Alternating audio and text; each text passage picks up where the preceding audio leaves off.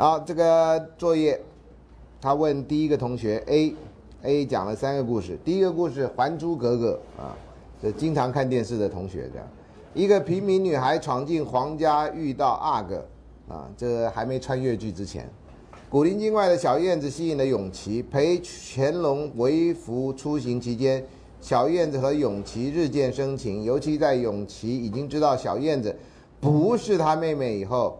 但是他们关系很尴尬，因为他们在其他人眼中仍然是兄妹。当永琪向小燕子表示自己的感受后，小燕子很困惑和不知所措，但小燕子却妒忌其他喜欢永琪的女孩，她不能隐藏对他的感觉，你就结束了。这这也太那个了嘛！你要把结果讲一下。第二，《后宫甄嬛传》。甄嬛原本带着欢喜之情进宫，成为皇上的宠妃，集三千宠爱于一身，但也引来后宫众人的陷害跟猜忌。而后因为奸人设计，让她看清了皇上的无情和猜疑，自请出宫为尼，在甘露寺修行期间，萌芽了和十七王爷果郡十七王爷果郡王的相知相惜之情。正当他们互许终身，决定远走高飞时，却误传了果郡王身亡的消息。这个误传是演戏里面很重要的一个关键，这样啊。万念俱灰的甄嬛决定回宫，利用皇上的权权与势报复所有陷害设计她的人。但回宫前一刻，果郡王竟完好归来，一句“娘娘”也正式宣告他们爱情无疾而终。哼，你都不讲最后吗？啊，四爷死在床上的时候啊，那个蛮重点的。三，我可能不会爱你啊。故事描述一对从高中就认识的朋友程又青和李大人，他们之间亦敌亦友，既不是恋人，也不是朋友。世界上最了解、最包容对方的人都是彼此。但因为李大人当年一段话，让程又青一直认为他们不可能相爱。有的时候，有些人当年的话根本就不知道什么意思，他自己讲讲，自己都觉得忘了或者后悔了。结果另外一个人竟还记得当年的话，这不是很很扯吗？啊，我现在就惨了。我现在很多课都有录影，然后录影呢，有些话我根本就随便说说的啊，现在就变成历史证据啊，讲错了或者是讲偏了，或者当时一时的情绪啊，这都很惨啊，将来人家就可以 hold it against me 这样啊。嗯，李大人因为无法相信自己爱上陈幼清而否认自己的感觉，最后两人都有各自的伴侣时，却又发现最适合自己的其实是彼此，所以最倒霉的是他们两个喜欢上的人，不是吗？啊，这。戏都是这样演的啊，好，而打破了长久以来成见，接受彼此的爱意，修成正果啊。那其他的配角怎么办？钱拿的又少，又被人家踢出去，这真的是双重的压迫啊。同学 B，傲慢与偏见啊。故事描述伊丽莎白·班内特在一场舞会上认识了新搬来的达西先生，他也没搬来啊，他只是来玩而已啊，他并没有搬来。一开始因为他人的流言蜚语产生误会。那也不需要流言蜚语，因为达西先生家里很有钱，他看上那乡下人嘛，啊，其他人都是乡下人啊，所以这个也不一定要流言蜚语。你想这么一个高贵出身的人，要跟这种乡下人来往吗？这是基本上不太可能的事情啊。误以为达西先生是一位无情而刻薄的人啊，呃，不管他有情无情，他是一个非常帅的人，而且非常有钱的人，这是改变不了的事实啊。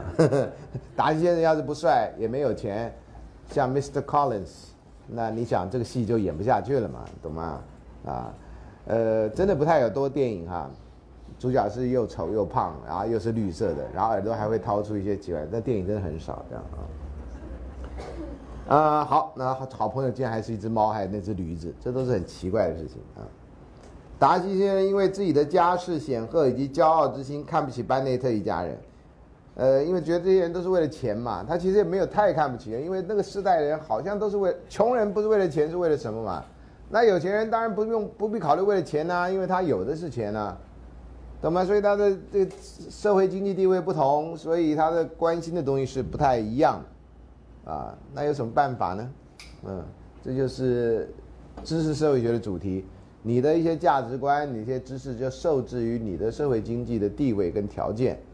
啊，你要看人家说见识短小啊，小鼻子小眼睛，那没办法呀，他的情况就是这样，啊，那他将来情况改变了，生活条件改变了，他的眼界自然就宽阔了，所以我们当老师人都期望能够你们同学能够多看看，多去外面修修课，最好多出国去看一看，去走一走。有钱的游学，没钱的打工，都是让你出国的一个好机会，让你看看这个世界，你就慢慢知道你的故土美在哪里，好在哪里，跟不好在哪里。啊，我们那时代的人出国是非常困难的事情，有人出国就不回来了。啊，你们这时代因为全球化，这出国回来或全球都是你的国家，这可能性也不是没有。各位在这个时代还不愿意出国，有网络你还不愿意上网去看看别的地方的事情，你就每天待着在自己的小世界里面，呃，你真的是蛮浪费的啊！你干脆下次穿越的时候把时间调前面一点，你调到明朝啊，或调到清，或调到这个魏晋南北朝，最好调三鼎洞人时代，那非常简单的时代啊。好，所以他是一个无情呃家世显赫，叫看不起班内特一家。即使自己已经深深的被伊丽莎白所吸引，他为什么吸引他呢？你要把要注意这个关键啊，他为什么吸引他？不是一刚开始看他们家都就就那种乡乡下小鼻子小眼睛的人，为什么你觉得他会吸引他？所以他是男主角跟女主角这个原因之外，他为什么吸引他？你看任何故事都要注意这个转折点。啊，还有他们的误会怎么来的，跟走后最后怎么打破的，这对你的人生有帮助，对故事本身没什么太大帮助啊。好，呃，后来达西先生几经几呃经过几番挣扎，最后终于当面向伊丽莎白承认他对他那违背自己意愿的爱慕啊，那个告白真的是，照现在女性来讲，根本就打他嘴巴这样，什么叫违背自己意愿的爱慕？那你到底爱慕我还是不爱慕我？这你爱慕我是？自己的意愿还不是自己的意愿，啊，在那个时代，在小说里面，他可能这时代，你被甩巴掌之外，不会有人再答应跟你在一块儿，啊，还违背自己的意愿的爱慕，同学跟我在一起吧，不过我跟你在一起真的是违背我自己的意愿，你你你听嘛，你这这搞什么嘛你，懂吗？啊。好，违背自己意愿，表示愿意娶她为妻，但他告白的态度仍那么傲慢，并且认为伊丽莎白一定不会拒绝他屈就的求婚。对啊，我那么有钱，我跟你求婚，那看得起你们家，你们家马上就不必卖房子，你们家谁就可以怎么样怎么样？就从他有钱人来讲就是这样嘛，不是吗？啊，但是伊丽莎白感到惊讶，并且拒绝了达西先生的求婚，啊。后来，达西先生终于放低自己的姿态，向伊丽莎白解释一切他所误会的缘由。两人终于解开误会，并放下傲慢与偏见，结为连理。这样啊，这故事就是所有这种近代爱情浪漫故事的终的的起点，啊，跟终点。因为以后来写的故事大概是这样：第一个一定是两人相见，然后两人相见刚开始没有什么特别好感，然后呢，一定有中间经过一段，然后产生好感，然后产生好感呢，又会来一个误会。然后在最大的误会之后呢，就是大结局，就这样就写不下去了。能写他们俩结婚以后吗？听说最近因为这个故事呢在西洋、在欧美文化里面，特别是美国文化，这变成是一个很重要的一个主题，大家都要翻拍这样。然后现在呢，不仅翻拍，还有人翻写。啊，我那天看《纽约时报》，呃，有人要从哪一个人的立场，故事中有个人立场来看这两个人的这两个人的故事，啊，就根据那个场景再来写。然后常常有人要根据呃这个傲慢与偏见再做一些补充，就像以前《红楼梦》啊、《西游记》中国著名的小说，后来都有人补写、改写或写续集啊，都有啊，所以这个是一点都不稀奇的事情，因为故事实在太红，那梗实在铺的太好了啊，你虽然再怎么好，你都觉得有点不满意，你希望能够看到后来这样啊。好，第二个哇，你这同学真的是奥斯汀迷，诺桑爵士。不是诺桑爵士，Jazz，Yeah，不是啊，诺桑爵士啊，Northanger Abbey 啊，这个英国的 BBC 都把珍奥斯汀的所有的故事都拍成电视小电视电影。我有一个有一次一个趁着一个暑假，把在一个礼拜之内把他所有的电影改成变成电影全看了这样啊，看完以后发现不太能够区分哪一部电影是哪一部电影，除了《傲慢与偏见》之外，因为都很类似。非常非常类似啊！好，十七岁的凯撒琳·莫兰陪着富有五子的邻居艾琳·艾伦夫妇到巴斯度假，结识了新潮时髦的索普兄妹啊，跟有教养的蒂尔尼兄妹啊。蒂尔尼兄妹邀请他到他们的宅地诺桑爵寺做客，不是一个庙啊，只是它叫 Abbey 这样哈，那个那个那个地方叫 Abbey。凯撒林非常着迷于当时的哥德式小说，他期待能够在古老神秘的大宅里面发现一些黑暗的秘密啊，因此凯撒林对过世的蒂尔尼夫人的死因胡乱猜想。男主角亨利知道后责备凯撒林，让他倍感羞愧。之后，蒂尔尼将军无情地下了逐客令。你这样一讲，我慢慢想起来那那一部电影了，这样啊。回到家中，凯撒琳的巴斯之行带来一连串恶果。好在亨利随后到木兰家造访，澄清了一些误会。原来蒂尔尼将军受约翰索普的误导，以为凯撒琳是富有的女继承人，于是刻意撮合他跟亨利。后来发现凯撒琳没有多少财产，就气急败坏赶走他。于是亨利，但是亨利已经爱上了凯撒琳，并向她求婚。最后有情人终成眷属。啊，他的故事有一个重要主题就是财富、婚姻。然后呢，大家都期望财富跟婚姻结合。他的故事最特别的地方就财富跟婚姻没有结合，但是呢，都是女的穷，男的有钱，然后最后过着快乐日子。啊。这就是后来所有什么 F 四啊，像像这种电影的这种烂伤这样啊，文言一点话叫烂伤，烂伤就是开始的意思，不是烂的一颗一块伤疤在那里，不是。第三，理性与感性啊，故事主角围绕着两个女主角的遭遇，艾莲娜性格平稳、理性稳重，不善于表达感情，代表理性；妹妹玛丽安却热情、浪漫、热情而冲动，喜爱诗词音乐，象征感性。艾莲娜因为自己处处以理性思考的性格，差点错失爱人爱德华；妹妹玛丽安因为太过于感觉出发而错爱了卑鄙小人，使得自己遍体鳞伤。最后，两姐妹因为稍微修正自己的理性感性的成分而获得幸福。啊，理性与感性是电影是李安拍的，啊，所以你可以找到李安拍的那个啊。那时候就有人说：“哎呀，他一个中国人拍这种西洋的电影。”呃，这是你看叫中国人西洋电影，这样来看，这就是艺术，艺术是超越国界的啊。他们找他拍是因为觉得他可以有比较细腻的感情，这样啊。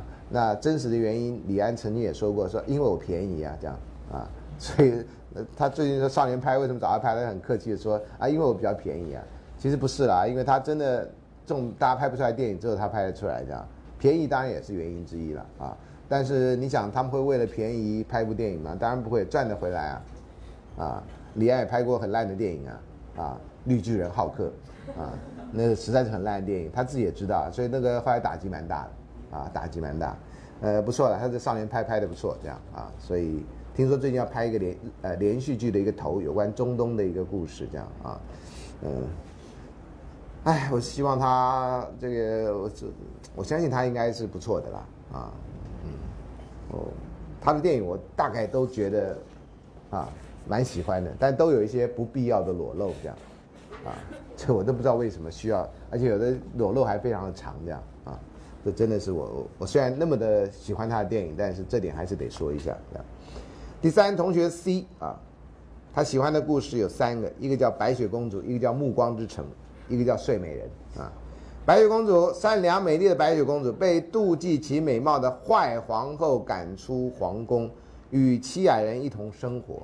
但是坏皇后仍然不放过她，扮成巫婆之后，用毒苹果毒死白雪公主。当七矮人举办丧礼的时候，白马王子经过，并对白雪公主一见钟情，吻了白雪公主。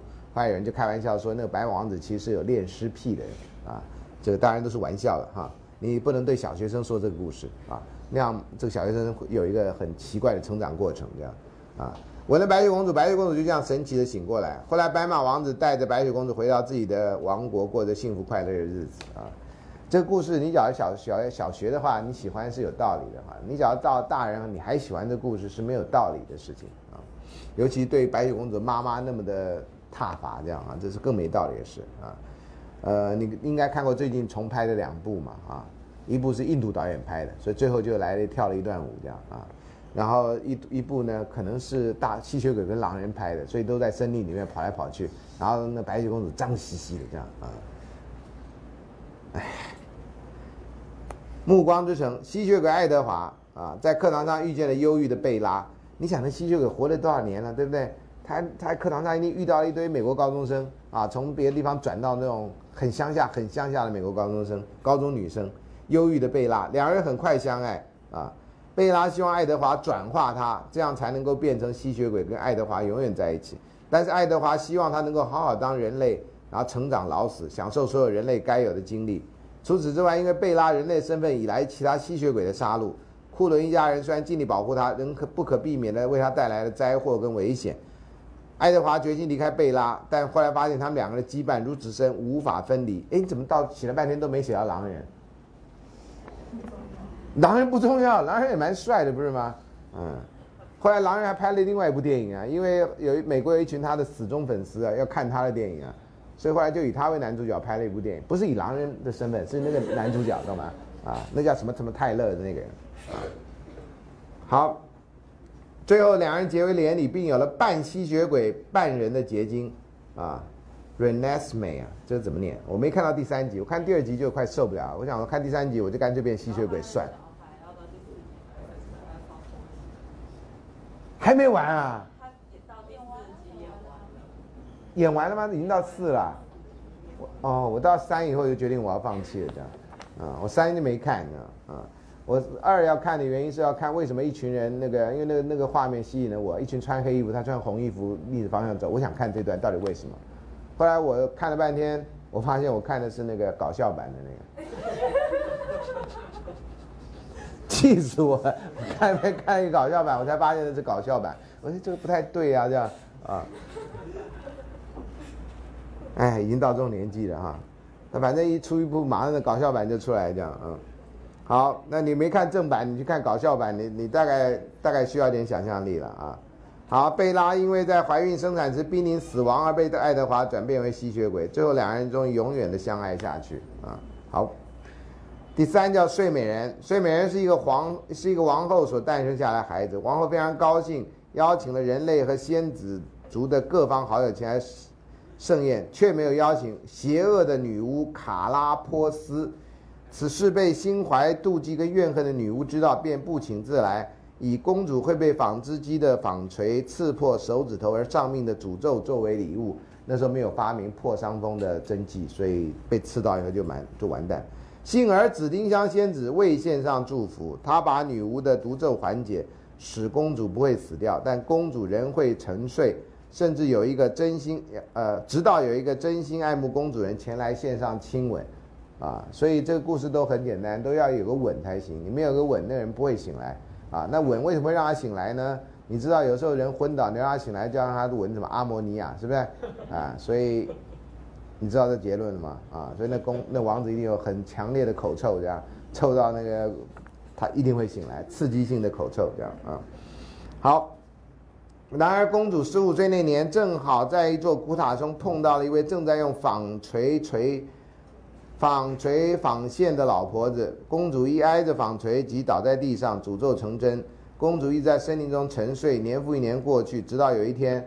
创世基金会出现，对，创世基金会就应该把这个睡美人故事当的故事，献上兑现了仙子的祝福，把公主吻醒，城堡中所有人都苏醒过来，继续做着原先没有做完的事情，自始王子至此了哈，王子跟公主就过着幸福的日子，都没有平民百姓的故事哈，都是王子跟公主这样啊。好，第四他喜欢的故事，呃，人鱼公主，灰姑娘。理性与感性，啊，好，那理性感性念过了。那人鱼公主在海底深处有一座城堡，内里住着几位人鱼公主，其中以最小的公主长得最美丽。故事都是这样的，为什么都不是最大的公主长最美丽，都是最小的那个？她常常听到她姐姐说许多海面上新鲜事，因为她未成年，所以不能浮上海面，原来还有这种规定啊。所以呢，她经常想到海面上看看。结果十五岁生日的时候，巧巧游到上面，碰到一个王子由船上掉下海中，啊。漂流到海面上，我怎么不是一个水手呢？啊，烂牙的水手，尤其从那加勒比海海盗那里面出来那种烂牙水手这样，嗯，他便立刻救了那王子。因此时因为有人接近，没法子，只好走了。而王子醒来的时候，见到一位乡村少女，便以为是那位少女救了他。人鱼公主无法把王子忘记，于是去求助女巫来帮助他达成心愿。女巫帮助他，但他走路的时候尾巴变成了双脚，会像刀割一般的疼痛啊，这就是手术做的不太好的原因啊。而且王子跟别人结婚的话，他也化中海中的泡沫而死去啊，真的悲情到极点。同时，亦要人鱼公主把美妙的声音送给他啊。人鱼公主虽然上岸见到王子，但王子不认得她，最后跟一位乡村跟那位乡村少女结婚。人鱼公主只好回到海底，但她将化成泡沫而死去。这时，她姐姐因为深爱最小的妹妹，去向女巫求情，女巫给他们一把匕首，要女人鱼公主把匕首刺进王子的心脏。这样人鱼公主便不用死去，但人鱼公主最后下不了手，宁可自己死去，也不愿意刺杀王子。最后人鱼公主回望王子一眼，然后变成泡沫，并往云彩的深处飞去。嗯，真悲哀的电影啊！啊，灰姑娘，灰姑娘要念吗？从前有一位长得很漂亮的女孩，她有一个恶毒的继母跟两个心地不好的姐姐，所以你还劝人生三个吗？啊，这是一个不太好的数目哈。经常啊，他经常受到继母跟两位姐姐欺负，被逼逼着去做出众的工作，经常弄到全身满是灰尘，因而被戏称灰姑娘。有一天，城里的王子举行舞会，邀请所有的女孩出席，但继母这跟两位姐姐却不愿意让灰姑娘出席，叫她做很多工作，使她失望伤心。这时，有一位仙女出现了，帮助她摇身一变，变成高贵的千金公主、千金小姐，并将老鼠变成马夫，南瓜变成马车，又变成一套漂亮的衣服跟一双玻璃鞋。给灰姑娘穿上，灰姑娘很开心，前往皇宫参加舞会。仙女在她出发前提醒她，不可逗留到午夜十二点。十二点以后，魔法会自动解除。灰姑娘也答应。出席了舞会，王子一看到她便被她迷住，立刻邀请她共舞。欢乐时光过得很快，眼看就要午夜十二点了，灰姑娘不得已马上离开。仓皇下留下一只水晶鞋，王子很伤心，于是派大臣到全国查访。找出能穿上这只水晶鞋的女孩，尽管有后母及姐姐阻碍，大臣人成功找到灰姑娘。王子很开心，向灰姑娘求婚，灰姑娘答应，从此过快乐幸福的日子。您怎么会喜欢这些故事呢？到现在，这都是很变态的故事。啊。这些故事里面呢都没有两人相爱，啊，都是一个人尽量的付出，一这样付出啊，另外人都不知道，啊，那要不然要等到后面他才知道，要不然他永远不会知道这样啊。好吧，不想再念啊，因为这故事太幼稚。到时候看电视的人以为我们都在做这种幼稚的故事，这样。接下来要进入这堂课的高潮之一——梁山伯与祝英台，这样。啊，梁山伯祝英台呢？我在以前担任新平会的负责人的时候，办过台大梁祝节。台大梁祝节呢，有人就问为什么叫台大梁祝节？我说总比什么台湾大学性别平等教育周听起来好听嘛。台湾大学性别平等教育周，你觉得听起来很好听吗？因为别的学校就这样办的啊。啊，我有时候去别的学校演讲，就他某某大学性别平等教育周，今天非常高兴的请到孙中兴教授来替我们演讲，就这样。那我就喜欢搞花样，我觉得性别平等已经是一个太严肃的事情，如果你不能吸引人家来，不能吸引人家讨论，就没什么太大意义。所以我那时候就想啊，怎么样弄这个？就我就想到梁山伯祝英台的故事呢，是中国古代，西洋怎么样？我我知道的有限，所以不敢这么说。中国古代唯一发生在校园的历史爱情故事，唯一哦，唯一哦，啊，到现在为止，还有什么故事发生在校园里？梁山伯祝英台就是发生在校园里面的啊，又是特别有名的故事，啊，那时候找人设计一个 logo，啊，所以梁山伯祝英台你要怎么跟人家讲？你画两只蝴蝶，所有的中华文化人都知道什么意思。啊，两只蝴蝶，连外国人都知道，因为那个很有名的一个呃协奏曲叫做《梁祝协奏曲》，英文就叫 The Butterfly Lovers。可是 Butterfly Lovers 只是为了英文好了解，不然说梁山伯 and 祝英台这样哈，你觉得？哈？啊？那你觉得为什么？你觉得那个罗密欧朱丽叶就可以 Romeo and Juliet？那你不然就要翻译变成要靠他们，我们还在他前面，你就说 The Chinese。Romeo and Chinese Juliet，那 Chinese 为什么要 Romeo and Juliet？那就是以狭外自重嘛，懂吗？所以只能叫 Butterfly Lovers。我希望有一天啊，大家都可以很光明正大说，哦，这就是梁山伯 and 祝英台的故事啊，好了嘛，就不要回到正统，因为原来故事里面没有蝴蝶的啊。哦，上次说过，你要出现蝴蝶，那很危险啊！除了梁山伯、祝英台以外，还有庄周啊，他会来捣乱的，啊，那三人行很辛苦的。啊好啦，这是一个啊。另外一个呢，我在多年以前呢就发明了一个连篇笑话，跟梁山伯祝英台有关。我这个人有时候会花很多时间做那种很无聊的事情，我就先从一个梗开始想，这样，然后这个梗的缘起呢是花木兰那个电影，迪士尼的电影。迪士尼电影我们中国人都知道叫花木兰，可迪士尼就没有花字，就叫木兰，对不对？然后还要比一个什么手势，大家都知道那个电影这样。那时候学生都很热衷的电影，我就想说，好了，我这梗就出来了，我就说那下一部迪士尼电影，迪士尼演花木兰，花木兰故事在中华文化里面绝对没有比不上梁山伯祝英台。我说那下一部电影呢，应该叫英台，英台的英文名叫 Intel。天衣无缝，我就从这里开始想。那三伯叫什么？Sample，三博声宝电脑，对不对？啊，三博有了，英台有了，那其他你就慢慢去想啊。好，就这样，那故事就中间有一段是这样的啊。我就我就跟学生说，其实我要提供提一个策划案给那个迪士尼，希望他们拍一个 Intel，然后可以有电脑厂商合作，对不对？Intel，然后就不要这故事很早了哈，所以有些内容是属于早期的科技产物这样啊。然后梁山伯呃 sample 跟那个英台一起念书，还英台先回家嘛？英台回家，那 sample 后来去找英台嘛？然后就问说，那英台家住哪里？啊，很简单呐，你经过三个塔以后，是经过三个塔吗？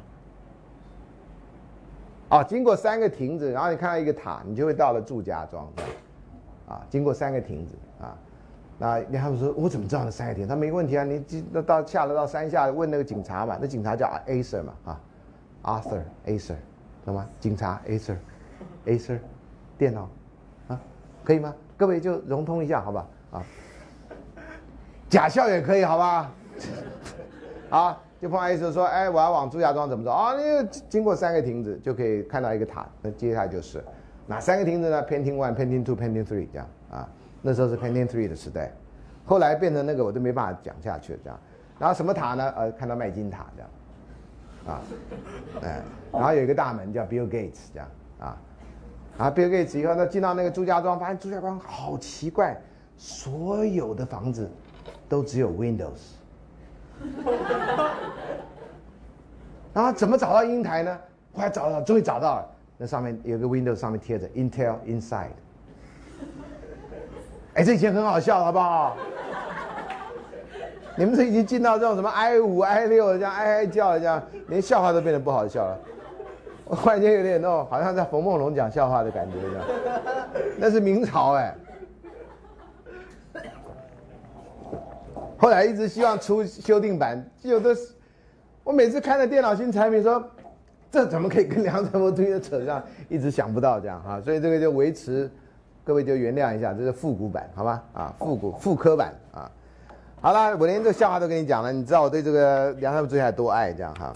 我又因为成立台大梁祝节，我就把梁祝故事做了一个现代版，这是后来都后来人都没有的啊。我们就顺便讲一下。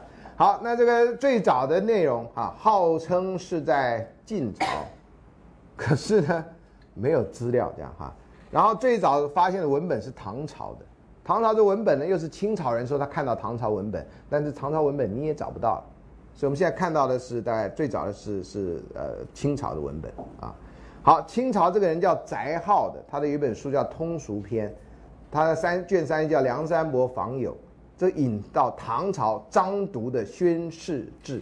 你看一个引一个，一个引一个，懂吗？总而言之，正文的内容最早的我们知道，目前是这个样子，就说梁山英台呢，Intel 啊，Intel 呢是上虞住使女，上虞是他所住的地方啊。祝家的女儿啊，所以他名字有魏为男装游学，啊，所以现在你们有魏娘这种说法啊，那这个就叫魏，这叫为什么啊？为什么？这叫为什么？这这也好奇怪，这叫为什么？这不是很奇怪的话？好，魏为男装游学啊，他说他去游学啊，这不知道付多少游学金这样学英文嘛啊？你们现在学英文才叫游学。与会稽梁山伯者同一业，两个人一起念书啊。这个一个是上虞人，一个是会稽人。你可以上 Google 查一下这两个距离多远。不过那个距离不重要，因为他们俩是在念书时候认识。三伯呢，还有个字叫楚人啊。好，接下来祝先归念书，没念完他就先回家了。为什么回家？没有解释啊。可是根据当时的推测，他大概去念书，年纪也不小了，大概要嫁人了。这是一个，啊，第二个她可能怀孕了，这是我的版本啊。二年回家以后两年，这人小孩都生了，如果回家是嫁人的话，小孩生了啊。三伯纺织，这叫言毕呢，言毕了两年，大概才去访问他。三伯才去访问他，方知其为女子，怅然如有所失。啊，你是女的啊，你是女的，怅然若所。为什么要怅然若所失呢？所有同志学念到这样，高兴到不行啊！老师，以后梁祝杰就是台大同志节啊！我说为什么？他不是怅然若有所失吗？那为什么他怅然若所失呢？一发现她是女的以后，他喜欢的是男的祝英台啊，不是女的祝英台啊，只有这个逻辑啊。好，那你看下去啊，呃，这是一个办法了啊，啊，学生高兴的要死啊，就不必把屈原当成同性恋，就把梁山伯当同性恋的始祖啊。好了，张爱若是告其父母为聘，为为什么要回去告他父母就要来来跟他结婚呢？而且父母啊，有父有母啊，后来电视都变成单亲家庭了，是付不起男主角的男配角的钱吗？那也不过两千块而已左右啊！我差一点就去演类似这样的角色啊，就是一个很不重要的一个父亲的角色，这样。告其父母为聘，而助以自马世子矣。已经嫁给姓马的，都叫马文才了吗？啊，那马文才在电影里面都要用丑角来演吗？这样才能显显出他两个爱情的坚贞？我觉得不不不不不，马文才如果找另外一个帅哥来演，这才酷嘛，这才有冲突性嘛，对不对？梁山伯找一个丑角来演。你就了解为什么他不愿意嫁给梁山伯的话，这完全不需要解释，这样。所以这有时候跟选角有关系啊，跟你想象有关系啊。如果梁山伯都是选帅小子，马文才你也选帅小子，那这个是什么结？这是什么？你要呈现什么？梁山伯是帅，马文才丑，然后家里有钱，你想呈现什么？你光选角，你知道这里面都没有写啊，这是靠后人的想象，懂吗？然后呢？三伯后为银令银县啊，到银县这个字我以前都念锦啊。银县病死，没多久就死。你看这人身体不好，还好没嫁给他，嫁给他早做寡妇了，懂吗？啊，一病死，葬茂城西啊。这个大概当我不知道现在这个地名是不是还这样。住呢是马氏，住呢就是就是去结婚了啊，去结婚。周过木所，这时候是坐船呢。你看那故故事都一直改啊啊，经过坟墓啊。风涛不能进，忽然间就灵异的故事来了啊！然后呢，问知有三伯墓，为什么这进不了呢？怎么会是黑事儿啊？啊，前面有一个新修的坟呐，这坟挡住了风水啊，大概是这样啊。谁住谁葬在那儿啊？啊，有一个叫梁山伯的人呢，三伯，你看有戏可以演了吧？啊，住登豪洞啊，他就上登就上岸了，有三伯的墓，三伯死了。我怎么不知道呢？啊，就就上岸去，然后听啊，三伯你死啊，就哭的那样啊。这时候就音乐就要出来了，懂吗？然后就赚人热泪啦，面子赶快掏出来了啊。好，呼地地呼自裂线，哈，哭着哭着，哟，九级地震来了，地就裂开个洞啊。他跳进去了吗？你看，注是睡并埋烟，救命啊！就埋起来。这就太不神了嘛，对不对？但所以后来你故事能这样演吗？当然要演地裂开，他自己投进去啊！我生要跟你什么在一起，死要同一个血嘛，懂呗？这符合文化的那种、那种、那种对浪漫的想象嘛？什么就基本还救命啊？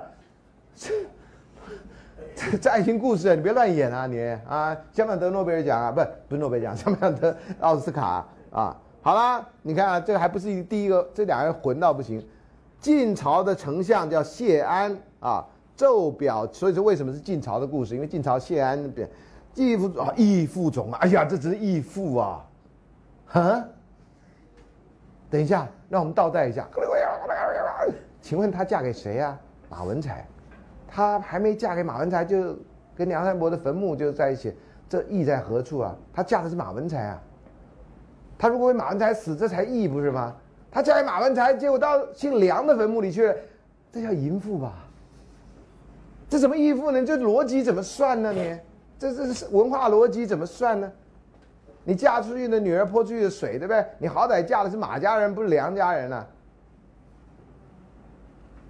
魏晋南北朝真是个伟大的时代啊，完全不符合这种文化逻辑，哎，因为他们两个相爱，你只有这个解释，而不是因为她嫁给谁，她嫁给谁就没有义父这个问题了。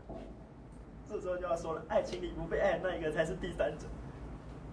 这打字幕还是要旁白呢，还是要一个音乐出来这样啊？好，这句常常有人讲。以前我知道那个讲这句话的人叫夜月里旭菜，是日本的一个明星，最近都不见。他就是搞跟人家搞婚外情，他说婚外情才是真情，啊，那时候被台湾的影剧界引引用非常多。三不五时都有一个人讲类似的话，我跟你讲啊。好了，另外一个宁波府志啊，你看一下这个古代的故事。梁山晋朝梁山伯治楚人，这跟前面没太大差别。加会稽这也没差别。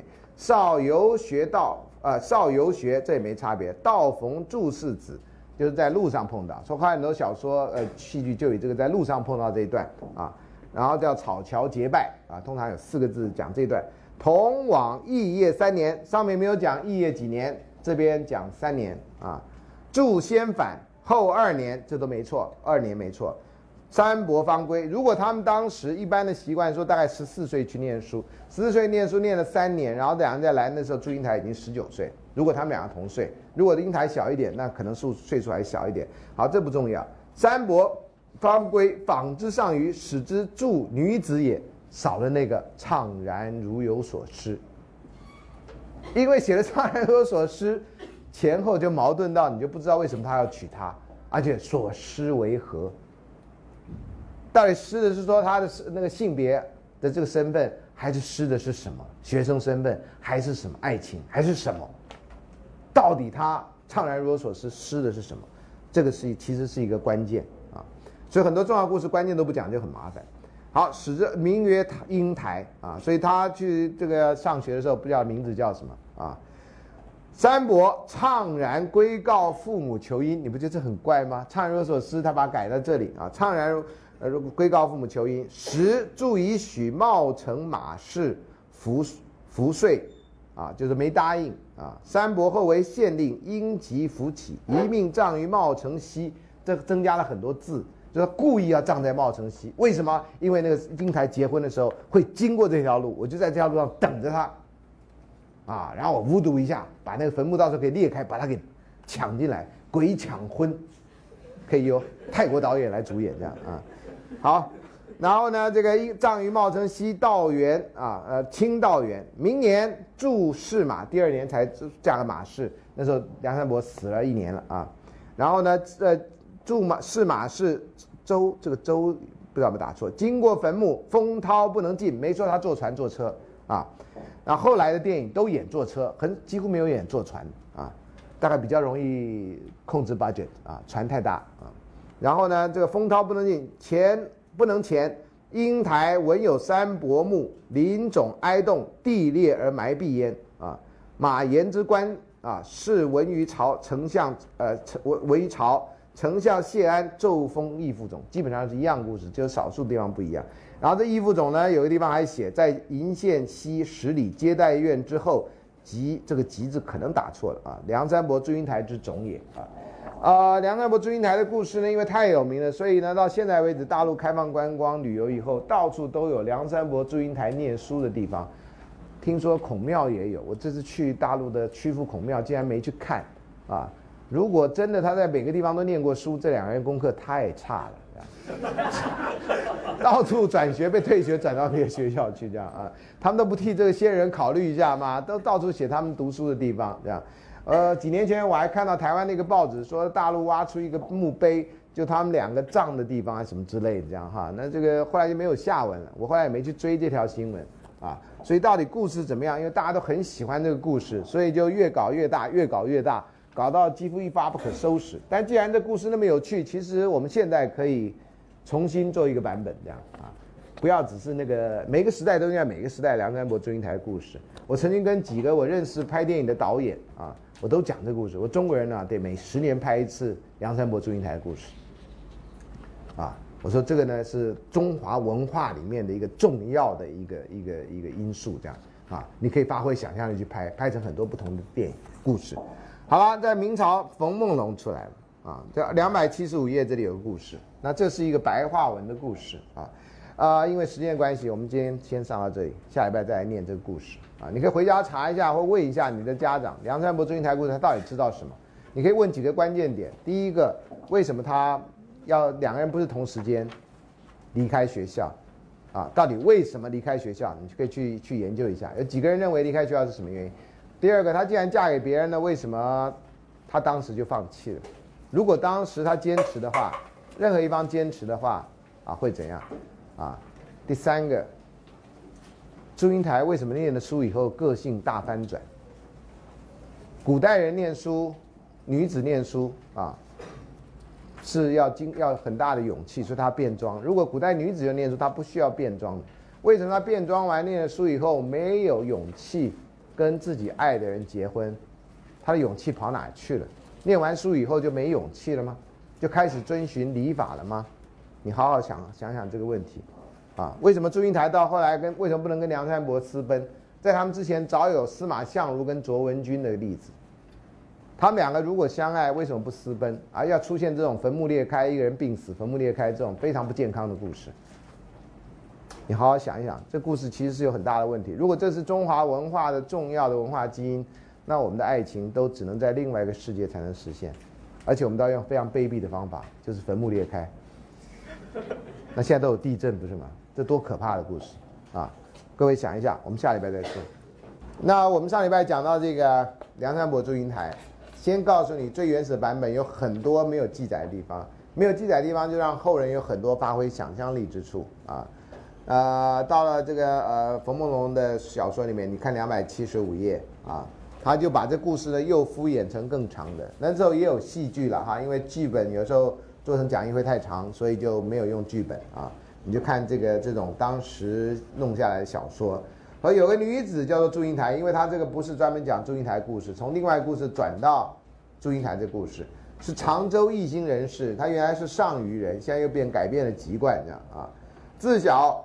通书好学，闻余杭文风最盛，欲往游学，啊，那这因为是江南的故事，所以就把这故事就设在江南啊，余杭啊。其哥嫂只知那时候没有爸妈，只讲哥嫂。在其他故事里面是他有爸妈，甚至爸妈是员外，一个地方很有钱的人。哥嫂主主只知曰：古者男女七岁不同席。不共识，你今一十六岁却外出游学，男女不分，岂不笑话？这是在明朝的时候啊。现在如果你要去游学，还有人跟你讲这话，你大概只会觉得好笑这样啊。英台道：奴家自有良策啊，乃裹金束带，扮成男子模样，走到哥嫂面前，哥嫂亦不能辨识。意思是说我扮装你们都认不出来，你们认不出来，别人怎么会认得出来啊？这哥嫂也太没有辩的辩论的能力了，这样哈。那我是一时看不出来。那你将来要跟人家过个两年三年，那你都要到洗澡什么怎么办呢？啊，你难道不洗澡吗？啊，呃，中国大陆有些地区的人真的是一辈子只洗三次澡：出生的时候、结婚的时候以及死的时候。所以洗澡这个问题啊，我们南方人，尤其我们在台湾天气这么热啊，不洗澡这还能想象吗？呃，在中国大陆不洗澡或冬冷的地方不洗澡是完全可以想象。你洗澡他也觉得奇怪啊。好。英台临行时，正是，所以他就办了，就就把他哥哥哥嫂嫂给骗了。英台临行时呢，正是夏初天气，榴花盛开，手摘一枝插在花台之上，对天祷告说：“这当然也是要让听书的人啊，或听看故事的人有一个警醒，说：哎呀，这个东西不不要不是要教坏你们小孩，因为他虽然出门念书，他不是去乱搞，他真的只是念书的。你看他说奴家祝英台啊，这奴家是以前谦称的话。”出外游学，若完全明节，则此根生，此根此枝生根长叶，年年花发；若有不孝之事，玷辱门风，此枝此枝枝应该打错了，应该是枝叶的枝，此枝枯萎啊！意思说我出去不是为了去搞七捻三的，我是真的去为了念书的啊！这个天可以看得到，所以这个发誓某种程度是发誓给他哥哥嫂嫂看的啊。这个啊，中国古代对于少女思春这件事情都非常的恐慌。你到了桃花扇，你也看到这个爸爸为了防止少女思春，在又希望他的女儿可以读到、可以念到书，所以怎么办呢？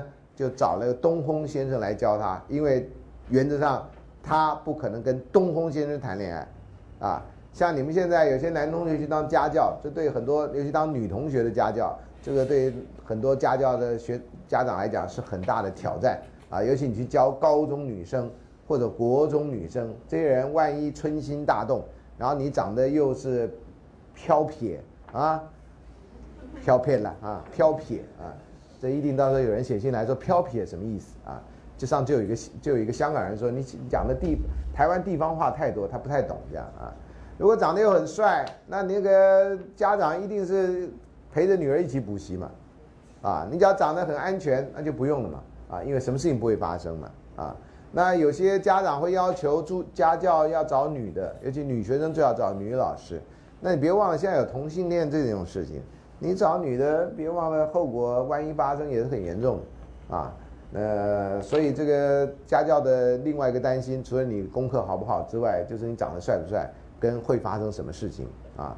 呃，听说有的家教妈妈呢，就三不五时就端着一盘水果进来，这样看你们有没有真的在教书这样。那有的家教学生呢很皮啊，啊，他反正怎么样就是不要跟老师聊功课啊，怎么样就跟老师聊大学生活啊，啊，因为他高中很无聊啊，啊，你们在大学都怎么样呢？啊，什么什么就问你一些这种事情这样啊。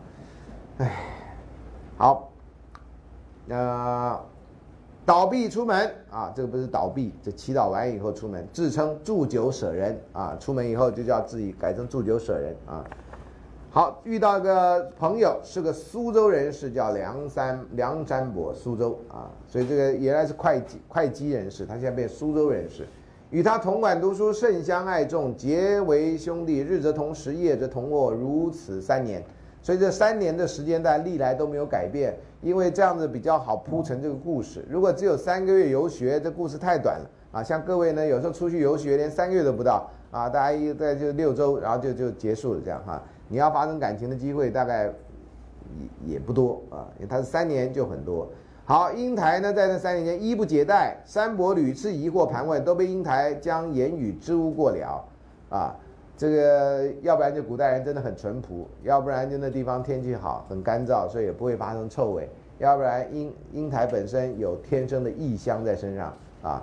乾隆皇帝不是有一个妃子从新疆来的吗？身上就有异香嘛，对不对？那有些人可能洒了香水，你不知道嘛啊？有人是天生有异香的啊。好。然后读了三年书，学问成就，相别回家。你看这边讲的是学问成就，相别回家。在古代的，在早一点的故事是说英台先返家。至于先返家是因为什么，就没有说明。这里面其实有很多文章可以做。那有的文章就说，因为他爸爸觉得他出门太久了，他如果当时这时候啊，一十六岁，一十六岁的话，在三年就十九岁。十九岁在古代，在那个时代，甚至在明朝末年，十九岁不结婚都是太晚的事情。啊，那已经进入晚婚族了。那你家是出了什么事情？你女儿嫁不出去，这是很可怕的事情。啊，那个班内特家族也是这样啊。那些人到了时间就得结婚的，嫁不出去，这对爸妈来讲是很大的经济跟道德上以及名誉上的负担啊。好，读了三年书，相别回家，与梁约梁山伯两个月后能够来相访。啊，这个时间是个关键啊。为什么是两个月后啊？因为原来的故事是山伯两年后才来。两年后，祝英台理论上早该结婚，甚至生孩子，可能两个都生了，不是生了两个啊？梁山伯不会生孩子啊？就就啊，老师梁山伯也生了，不不是那意思啊？就中国话有时候有这个问题。好，英台呢归时仍是初夏，他回到家还是夏天。你别忘了前面那个花盆的事情，花台上所插的柳枝呢，花开并茂啊，哥嫂才方相信，哎，他没错。哎，他不会回去换吗？啊，叫他仆人把那个每天去浇花或换那个花，啊，怎么可能呢？啊，反正这意思就是说，你相信他做了没有？啊，这个用一个自然物来来代表。同乡三十里外有个安乐村，村中有个叫马氏的，你看历来还是姓马，连名字都没改啊。大富之家，闻得祝酒娘贤惠啊，寻梅与他哥哥议亲，哥哥一口许下，纳采问名都过了，约定来年二月娶亲。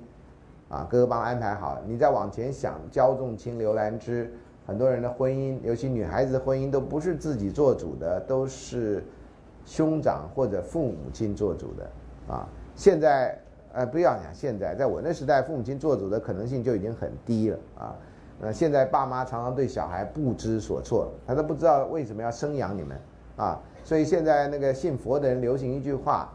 就是说，不管是小孩啦，不管是这个配偶啦，都是前世的冤亲债主这样，啊，因为你再不能掌握权力啦，你到时候赚了钱，然后为他好，就他理都不理你这样，话都不愿意给你讲一下，啊，然后把家里当旅馆这样哈，很多家长的这种这种反应就是，哎呀，小孩念了大学以后，也不愿意跟家长出门啦哈，呃，就这样就把家当旅馆啦，非常抱怨啊。那抱怨归抱怨啦，如果都没发生什么不好的事情，那大学四年平平安安念完，那也是一件，万一发生的事情学校早来了，那就尴尬了。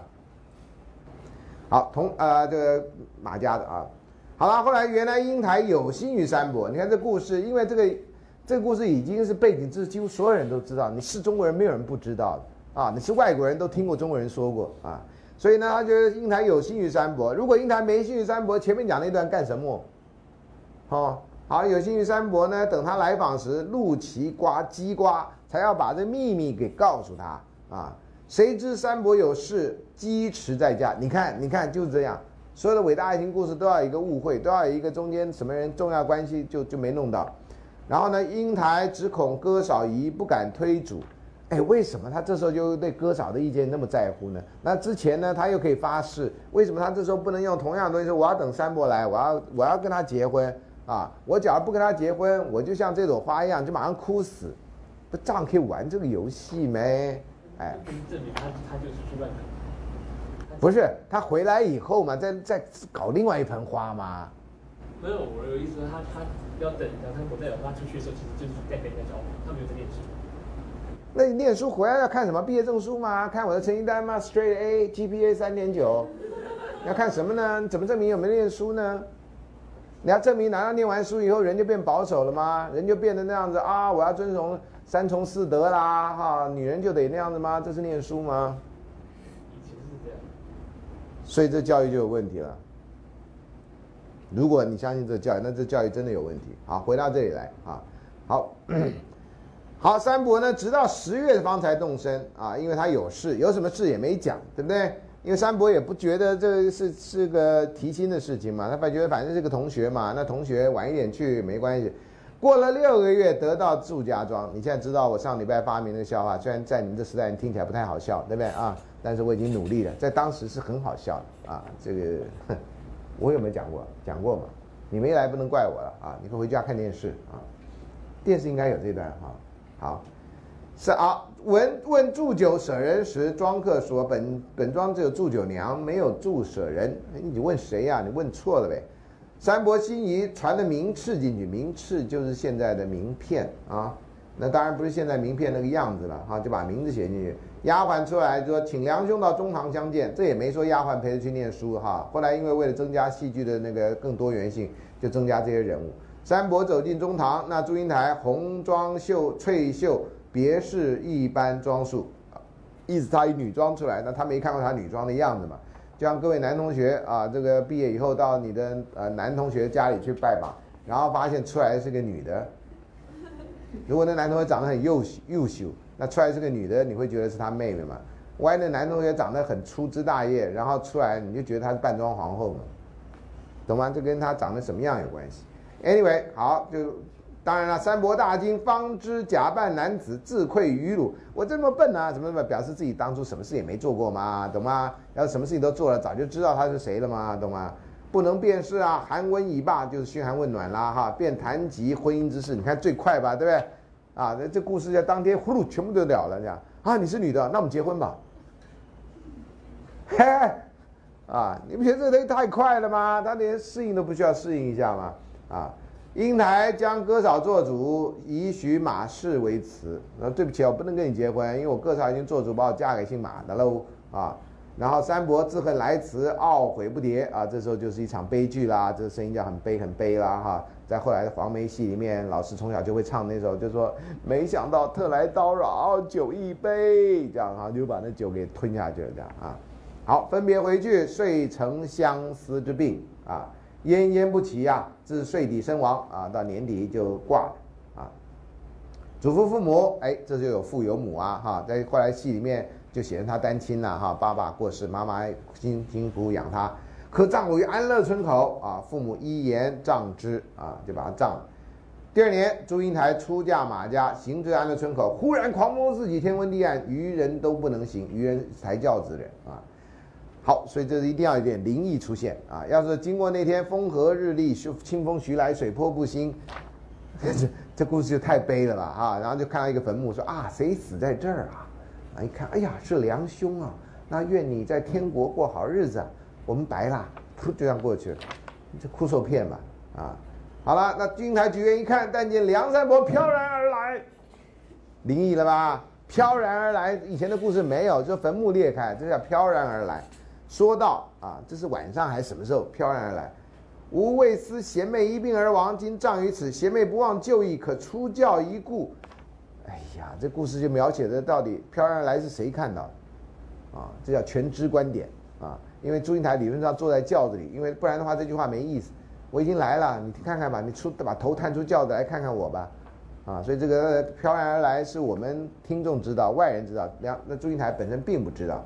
英台果然走出轿来，忽然一声响亮，啪一声，地下裂开丈余啊，这就是地壳的变动啊。地地质系老师一定会这样跟你讲。丁英台从裂中跳下，噗就跳下去啊！众人把其衣服如蝉蜕一般，其衣片片而飞。这就是化蝶的故事啊的那个，就是抓着他衣服，衣服就片片而飞。这跟那个韩鹏跟呃韩鹏跟何氏是吧？那故事。说他因府其一到抓把衣服抓不好，其实有它的相连之处啊，这种梗啊。顷刻天清地明，哎呦，那个天昏地暗都不见，地裂处只如一线之细，歇教处正是梁山伯的坟墓，乃知乃知这是身为兄弟，死作夫妻。呃，这个各位不要混黑道啊，混黑道很惨啊，因为身为兄弟，死作夫妻啊。我 这里这个。这个 weekend 看了大尾楼麻将，呃，笑到某种程度肚皮都快笑破了，这样啊，那适合我这种人的笑话，这样啊，非常适合我这人笑话，这样啊，呃，同样的看阿嬷的情人这样哈，那看到不知道几分钟，我们全家说可不可以换台，不要看那个实在很无聊电影这样，呃，刚开始看好像很有意思，但是后来觉得也不是安心雅的关系啊，嗯，不知道什么关系这样啊。好了，身为兄弟，死作夫妻。再看那飞的衣服碎片，变成两班花蝴蝶，传说是两人精灵所化。天哪，精灵就化成衣服了啊！红者为梁山伯，黑者为祝英台，其种到处有之，至今人呼其名为梁山伯祝英台也。所以下次各位在校园里面看到红的，你叫他哎呦山伯啊；看到黑的叫哎呦英台啊。所以这是这故事，后人有诗赞云啊，这 古代人真的是有才华没处放啊啊，就说有人诗赞云，就是他们自己写的。三载书衣共起眠，这应该念一还念尾啊？因活姻缘作死姻缘，悲观三伯无分晓，还是英台志节间啊，这是这个故事。然后清朝有一个人叫邵金彪的啊，也写了一个祝英台小传啊，那这个大概跟。看起来，因为他全文收录这个人写的《宜兴京西县新志》，写在这个志里面，应该是事实或传闻都有可能啊，至少是乡里传闻啊。所以你看他怎么写呢？这个也是很短的。英台小字九娘啊，这个就是前面的故事。上虞富家女，这故事又地点又不太一样。身无兄弟，才貌双全。哎，刚刚不是哥哥跟嫂嫂吗？这下又说他没兄弟。啊，所以你看这故事真的在人写啊。父母为欲为欲为择偶，英台曰：“儿外出求学，得贤士侍之。我不要结婚啊，我只要去帮贤士的忙啊。”好，义庄因义男庄改称九官啊，就把自己的名字也改了。这改的方名字跟前面不一样。欲会呃会稽梁山伯亦游学，遂以皆至宜兴善权士之必先言。把事情讲的那么白啊，就在那儿念书啊！我上次说过，现在在孔庙都有梁祝读书处，啊，曲阜去跟孔子念书。什么时代人去跟孔子念书？孔子弟子里面有祝英台吗？哎呦，男扮女装的，谁知道哪一个人就是啊？小祝啊，孔子《论语》里面有祝英有英台篇吗？可以可以掰弄上一篇啊，来搞笑一下。好，最后呢，然后竹安读书，同居同宿三年，而梁不知为女子。啊，现在你跟一个人住住半天，不知道他是男是女，同学这也太奇怪，啊，古人好像有可能。好，临别梁临别的时候啊，约约啊，跟他做跟他约定，某月日可相逢，将告母以妹欺君啊，我将我妹妹嫁给你。实者以身许之也，实者也是我们这个人才会知道，梁山伯不知道。梁家平羞涩掩其，他就哎呀，你妹嫁给我，我家穷啊，怎么娶你呢？你应该嫁给达西先生，他家有钱呢，对吧？父母以英台许马氏子，显然马氏是有钱的啊。后梁为银令啊，银县令啊。过祝家寻酒官，哎，你们家酒官在不在？家童曰：吾家但有酒娘，无酒官。我们家卖酒娘的，你要吃就吃酒娘汤圆，没有酒官汤圆，酒娘的啊。梁金武啊，原来她是女的啊。以同学之意求一见，他说我跟办同学会，请他来啊。英台罗扇遮面，出身异异而已啊，就遮了面，你看都看不清楚是不是他，然后打扮都不一样。梁毁念而卒啊！遗言葬亲到山下，呃，有没有结婚事情都没讲啊。然后呢，明年英台将归马氏，命周子迂道过其楚。这里又讲的是坐船，前面呢有时候讲船，有时候讲车。至则风涛大作，舟遂停泊啊，就停的停靠靠岸。英台乃照梁墓前，就到梁山伯墓前，失声洞窟啊，地忽裂开，堕入营中。绣裙已如化蝶飞去啊，这个跟那个冯梦龙的那个又是接近啊。然后接下来又又把这个也加丞相谢安闻其事啊，那这是南北朝的事情，奏于朝廷，请封为义父，此东晋永和时事也啊。永和时，永和是那年号，你如果读过《兰亭集序》，你就知道跟《兰亭集序》是同个时代啊。永和九年，岁在癸丑，暮春之春，啊，会于会稽山阴之兰亭休息是也。你可以把这所有故事全部凑在一块儿，然后王羲之还在墓上写字，怎样？哈，真是要要弄的。好了，齐和帝的时候，梁父显灵异，这故事最妙在最后这一段啊，助战有功，这家伙当鬼都能打仗呢，厉害吧？中国人厉害就是都不靠人打仗，都靠鬼打仗。你是什么呢？这叫什么神鬼传奇吗？叫什么？啊？你以为这埃及有这个吗？我们早就有了啊。好，有司为立庙于鄞县，何四梁祝，就将两个葬在一块儿，然后一起拜他们啊，就盖盖个庙。其读书宅称必仙庵，啊，必仙庵怎么听起来像一种饮料的名字啊？其建元间改为善卷室，今寺后有十棵大书，祝英台读书处。诶，梁山伯跑哪去了？为什么是祝英台读书处？梁山伯在干嘛？在玩吗？啊，真是！梁山伯踢球处什么的。寺前李许村民祝陵啊，陵是小山坡。山上杜鹃花发的时候，则有大蝶双飞不散，俗传是两人的精魂。今称大彩蝶，上称祝英台，云云。这就是。到目前为止找到比较早的几则故事，至于后来拍成电影啊，那又是你现在可以看得到。电影当然又在某些情节上加以铺陈、加以夸张啊，变成一个比较符合当时人期待的样，然后变成中国的著名的故事。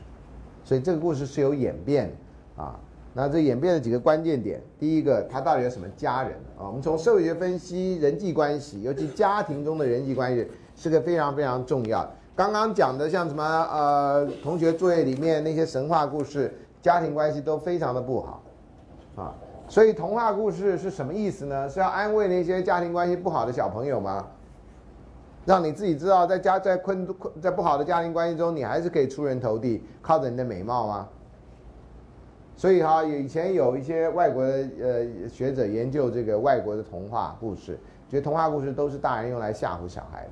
而且基基本上是非常不健康的故事，啊，大人不负责任的故事，要小孩能够扛起的，要不然就悲惨到不行的故事，啊，卖火柴的小孩，女孩是不是最后死了？死了之后，她点上最后一根火柴，看到自己跟家人亲那个快乐的在在在一起在家里面，然后呢就死了这样，啊，这种都是悲惨世界的主题了啊。梁山伯家人之呃祝英台家人之外，还有梁山伯的家人。啊，你可以看到很多角色会增加，他到底有父有母还是怎么样？那有没有他的仆人？在我那时代的电影就有一个就仆人了啊。然后另外一个呢，就是无辜的第三者，这样啊，是不是善意不知道啊？叫做马文才。马文才原来只说叫马氏，没有跟文才没有任何关系，根本就没有名字。你后来非得给他一个名字，然后呢，你这个人呢，为了表示他们两个爱情坚贞，说这个人一定要设定是丑角，丑角的话会让你觉得跟他在一起是没有前途的。所以这个戏呢，当然这两个人得在一起，而不是跟马文在一起。所以这故事如果有另外一个想象，甚至在日常生活中也有可能的，就是马文才如果跟梁山伯一样是个优秀的青年，那这个故事又有什么差别呢？会变成怎么样？你就可以变成一个女子在面对两个不同或者两个极度相似人一个选择上的困难，这个就有当今的意义。啊，常常有同学这个也不知信还是不信，就喜欢两个人或两个人喜欢他，那他到时候要做抉择，抉择就很困难。对某些人来讲，可以有时候的抉择，其实那困难是你自己造。呃，这个我好像在另外一堂课也说过，有一个学生曾经来找我，女生啊，那老师我喜欢两个人，啊，这两个人也分别都喜欢我，可是我不知道喜欢哪一个，啊，我说那你原先喜欢的标准是什么？他说我希望我的男朋友高一百八十六公分，类似这样的一个数字啊。我说为什么不是一百八十五，不是一百九十什么之类的？我觉得凑个整数呀。他说因为好像某某篮球明星就是这么高之类的。呃，我说哦，你喜欢那个篮球明星，啊，那我说好啦，那你这个既然你有个标准，那这标准我不赞成了，但是你喜欢至少有个标准嘛。那我说那你就你就喜欢那个一百八十六那个人呐，这两个人里面，他老师可他们没有一个人是一百八十六的这样，啊，我说那就喜欢一个最最接近一百八十六的嘛，我最高的多少？一百七十二，一百七十二跟一百八十六是差蛮远的，但是你知道那同学多高吗？一百五十八之类的，你假如说你一百八十五，那我当然知道你的痛苦所在啦，对不对？你 你一百五十八，然后他一百七十二，OK 嘛，不是吗？符合社会期待嘛。虽然我个人是不赞成，我觉得身高是没有任何影响的，这样哈。结果他就说，可是我我我我没有那么喜欢他这样。我那不就更简单了吗？你就喜欢那个不是一百七十的另外一个人嘛，对不对？这不很简单？他可是他没有一百八十六。我后来觉得这个人，我再跟他讲话下去，我大概我大概会自杀的，因为我绝对不可能杀了他嘛，对那我怎么办？我只有咬舌自尽呢。就你懂我的意思吧？我就不要再讲了，这样好痛苦这样哈。他说：“老师，这抉择很难哈。”啊，有时候有时候当老师只想出现两个字就，但当老师真的不能讲这两个字啊。当老师的痛苦就在这里啊。有时候那两个字可以发泄我的情绪，但我真的不能那样讲。我只好说，同学，其实要不然你不要跟这两个人在一起啊，继续等待一百八十六那个人出现呢。他老师，我已经大三了，那个人不会出现了。啊，好像人生到大四就结束了，对不对？奇怪，我已经大三，那个人不会出现。我，哎呀。后来我真的不知道怎么帮助他，我我就说对不起，我我我觉得我帮不了你忙，啊，我有绝对不能帮忙的人啊。第一种就是外貌协会的人，自称外貌协会的，我是什么忙都帮不上，啊，你你是外貌协会，我只能建议你去整形外科去多走走这样啊，医美事业现在叫做，啊，所以常常有些人就很坦白跟我说，老师我是外貌协会的，请问我该怎么办？我说你不要问我，因为我觉得你是外貌协会，你已经知道自己的目标方向，你就去医美诊所这样啊。那我说你是外貌协会，你有没有想过，如果人长得漂亮就可以得到所有的幸福，那我们这世界上，我们这个社会里面最幸福的应该是演艺人员。然后演艺人员应该是那荧幕情侣，是我们所有全民祝福他们两个，陈幼卿跟李大人，或者陈柏霖跟这个林林依晨。他们俩应该在现实生活中一对，因为大家觉得他们俩如此的匹配，这样。好，所以丑化马文才啊，所以丑化马文才这个戏就比较单纯。如果不丑化马文才，这个戏会变得非常复杂，非常复杂啊。那非复杂其实适合现在的情况这样啊。还有祝英台变装上学的原因是什么？是因为当时女孩子不能上学，这个大家所有人都认可的哈。然后呢，变装如何被不被识破？这步子打错了啊。那个在电影里面，有的时候就几乎要到识破的边缘，啊，譬如说他从来不去洗澡，不跟大家一起去洗澡，啊，就有人怀疑他怎么样，然后他就说了一些奇奇怪怪理由，这样啊，那这个你要怎么去在现实生活中或在这种情况你要怎么去弄？第二个有没有变装癖的问题？没有人往这方向想，因为现在有这样的人，有这样的情况，所以你可以想到他可能也只是一个变装的人而已，他并不是，并不是，甚至我最夸张的想法说，其实呢，整个学校是个变装学校，啊，因为他们不能为社会所容，所以当时拍了一个变装学校，其实里面所有人都不是你看到的样子，啊，如果有变装变装工会要请我拍微电影，我就提供这个剧本，这样，梁山伯祝英台。请参请，呃，请支持梁祝变装大学这样啊。好，接下来呢，这个呃同学的期间从不明到三年，那三年符合大概历来的教育的情况，到我们现在高中三年也可以啊，你可以拍成这样类似现在这样的电影这样啊，一个姓梁的跟一个姓祝的啊，这都可以拍。那梁祝之间的关系啊，这个他们的年龄相差几岁的问题，这都不太明确这样啊。也有说先呃同样的年龄也没有。第二个是为什么祝英台要离开学校？梁山伯为什么要离开学校？啊，然后呃接下来梁祝情感基础的问题，基础大概就是他们在就学期间啊两个人相谈甚欢。那常常过去的技术在在叙述这件事情的时候都那样轻描淡写就把它写过去了。那他们两个感情好在哪里？所以在电影里面呢，你先要说服现代的人。这就是重点，所以电影里面常常有一些用音乐的过音乐的段落来描述他们两个在念书的时候状况啊，怎么样的？尤其在那个啊吴奇隆跟那个杨采妮那个版本里面，就有一些这个部分啊。后来还有一个是萧亚轩配音的一个一个一个那个动漫版啊，那也是会强调在校园里面的情况这样啊，因为那样子还会说服现代人他们俩为什么有感情啊？以前人不太需要说服的，所以一句话带过去就好。所以你可以从不同时代的历史故事描述，可以看到到底在不同时代情感的重要性到底是如何啊？好，那这里面的关系就是我刚刚讲到了哈，就梁山伯喜欢的是变身的祝英台，还是梁山伯其实是同志啊？早先同志同学听到男同志同学听到这故事，尤其讲到最早的记载，说他知道英台是女女的以后，他怅然如有所失。这段话同学非常高兴，终于找到一个。同志的始祖这样啊，就是梁山伯这样啊，尤其他后来又抑郁以终这样。那祝英台为他跳下坟墓，都应该被推出来才对啊，不是吗？那不然的话，杨太伯可能是八呀，他也可以喜欢男的，他可以喜欢女的，尤其他喜欢一个人，既是男的又是女的，他一样可以喜欢。你能想象，的喜欢一个人，第二天告诉你他是另外一个性别这样，或者你的好朋友同性的好朋友，有一天告诉你他是另外一个性别，然后你要爱他。你平常跟他打篮球的，譬如说男生，啊，我觉得这种，啊，第二天你要跟他一起去做指甲，譬如说，这会不会？我不知道，还是我年纪大了这样，在里面是可能的啊。在我觉得这很超难想象这样，超难想象啊。但是我等一下可以告诉你一个故事啊，好像也只是超难想象有人是在做的哈，只是我们的头脑可能真的有点问题这样啊。好，然后发现英台是女儿身，对，就怅然如我所示的意涵是什么？啊，这个古代那句话，后来就尽量不要再，后来故事都尽量不要这句话，啊，只是说他吓到了啊，原来她是女的啊，吓到马上又觉得很好，因为他可以跟她结婚，就只好用这样子故事来转这样啊。可是我觉得这样子有点牵强了啊。最后回家禀告父母亲，提亲花多少时间啊？这这都没有人讲啊，也不太在乎。然后就说，因为她嫁给马文才，说这一切是不可改变，这个没有什么不可改变的事情啊。他不是一个县令吗？他官也不小啊，啊，所以我觉得就是他没有充分的了解自己的能力所在，展现自己要跟英台在一起的决心。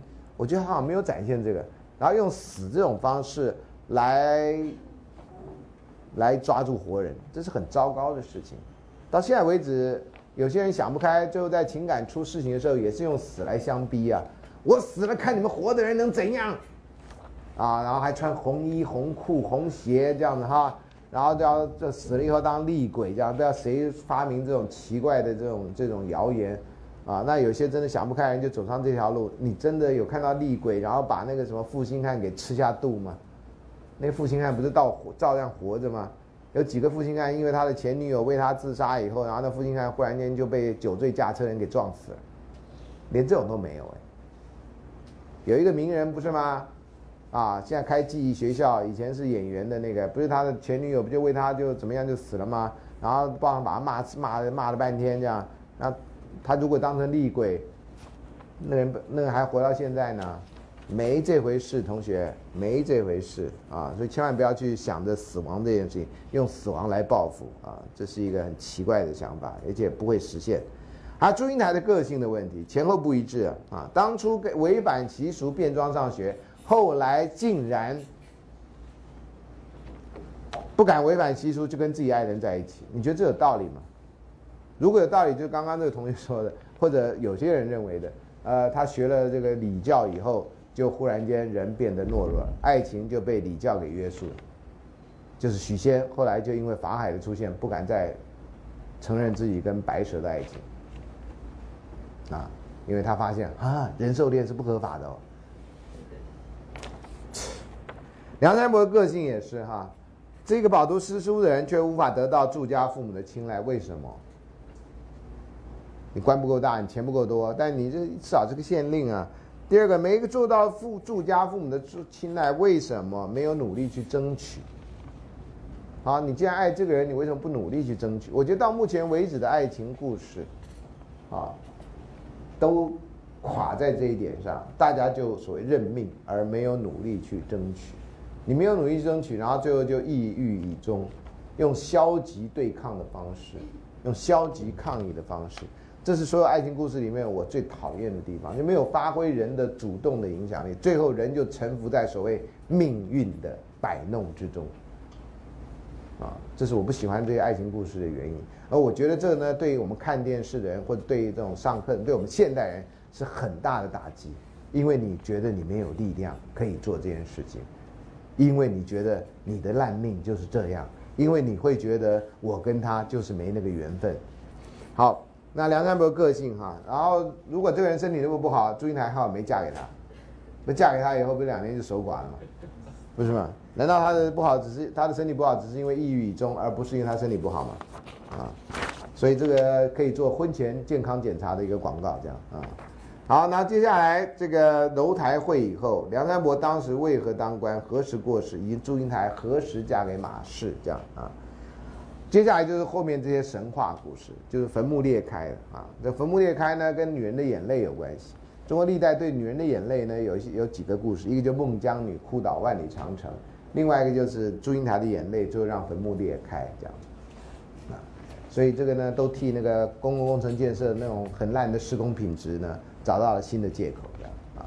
一个女人的眼泪竟然能够让长城给推倒，那真的是，真的是需要很大的想象这样啊。你必须相信，摩西能够用手排开红海，那你就可以想象这个这样啊。而蝴蝶双飞故事原来是没有的这样啊，那后来觉得这很美啊。呃，很多人甚至说蝴蝶在一起的时候都是两只的。我最近在就特别注意这个问题。我那天在醉湖看到就一只黄蝴蝶，一个人在飞这样啊。那后来胡适啊，就是民国初年的呃，一直到后来的台湾的中央研究院院长胡适曾经写过一首诗，我们小时候要背的啊，两只黄蝴蝶。双双飞上天，不知为什么一只忽飞还，另外一只也怎么样就不上天了？因为怎么样？后面我不会背，啊，也是两只蝴蝶的故事。那两只蝴蝶都抑郁着情侣的故事，所以都跟蝴蝶没有任何关系。好，那接下来就是啊，义父种的问题啊。那这我上次已经有讲过啊，为什么叫义父？他许配的是马家，结果死在梁山伯的坟墓。那说没结婚，所以他为了爱情，那这是一种解释。那一种解释跟义父有什么关系？梁山伯要娶她，他为什么不在生的时候可以排除这个困难，而利用死的方式啊？另外呢，祝英台被父母亲许配给马家，却没有遵照父母之命，那这怎么是义父呢？啊，你要不然就说儒家的伦理在当时不适用，这就可以解释。不然的话，这个很怪的啊。因为后来的家，后来的爸妈看到这一段，都会觉得这故事太奇怪。啊，我女儿要嫁给一个人，然后结果她中途就，跳进另外一个人的坟墓。这个对爸妈来讲，这活着人情何以堪呢？那你女儿是怎么家教的？竟然就就这样死在别人的坟里面啊？还有梁故注故事正点化啊，正点化呢就变成一个典型的故事，梁山伯就一定要呆呆的这样啊，只会念书啊，然后搞不清楚男女啊，然后一起上课也不知道他是男的是女的。梁山伯是好学生的所谓典型，啊，然后呢，祝英台呢就变成活泼的，啊，因为他会扮装会怎么样，然后马文才一定是丑陋的，啊，所以故事几乎就顺着这种典型，然后走到死极端，走到死胡同啊。那其实还可以哈，观光产业就是到处都有梁山伯祝英台读书的地方啊，然后到处都有什么什么之类的啊，那这是为了发展观光的关系啊。那我觉得还有几种跟性别有关的想象啊，第一个是异性恋的故事，传统的故事就是异性恋的故事啊，那异性恋故事还可以有三角恋爱的故事，就假如马文才是一个不错的青年，那这故事就很不一样。那你当然可以用。一个差别的因素，就两家的马文才家跟梁山伯家的那财产的不同啊，来来来做一个两个人的区隔。你也可以做完全没有区隔啊，然后让祝英台来选呢。祝英台的困扰在哪里？如果两个人几乎在很多主要地方都没有什么区别的时候，你要选择什么？啊，或者祝英台劈腿呢？他两个都喜欢啊，所以可以有很多很多在日常生活可能碰到的这种困扰。同性恋的想象当然是比较容易的了，哈，尤其是男同志的想象，在在那个时候，啊，那个时候，假如是儒家思想并没有那么当道的时候，那也许这种同志的恋情，并不是那么被排斥的，这是一种可以的有的想象。另外是双性恋的想象，啊，双性恋想象在故事里面比较可能的就是梁山伯喜欢男的也喜欢女的，可他喜欢都是同一个人，只是这个人呢有双重性别。啊，这个需要更更后现代一点的想象，这样啊，呃，这是双性恋啊，我们知道的非常少。那接下来呢，另外一个可能的想象呢，就是双性人的想象啊。其实祝英台或者梁山伯或者谁在这故事里面是一个双性人啊，祝英台的可能性会比较高啊。然后就变装学员的想象啊，这刚刚也稍微说过，还有校园性骚扰的想象啊。祝英台为什么回家？你可以想象她大肚子。那为什么他大肚子？谁知道他的秘密？这个故事就可以发展成有一点点悬疑，然后有一点点这个黑色，然后有一点点怎么样？然后梁山伯是要去娶她的人，或者这小孩其实是梁山伯的小孩。这是你可以去想象这个故事，在现在校园里面，在高中女生怀孕的事情，这个对你们来讲，我不知道到底算是什么啊？我我我是国中第二届的。我们国中的时候呢，就在乡下的国中里面，就有些女生在还没有国三的时候就开当妈妈的这样，啊，爸爸是谁就就人云亦云的这样，啊，那如果你想有点警示作用的话，这故事可以拍很多很多样。我有一次竟然为了想这个故事啊，把各种可能性都想出来，我准备我几乎开始要动笔了，我准备写一本小说，叫做《蝴蝶共和国》。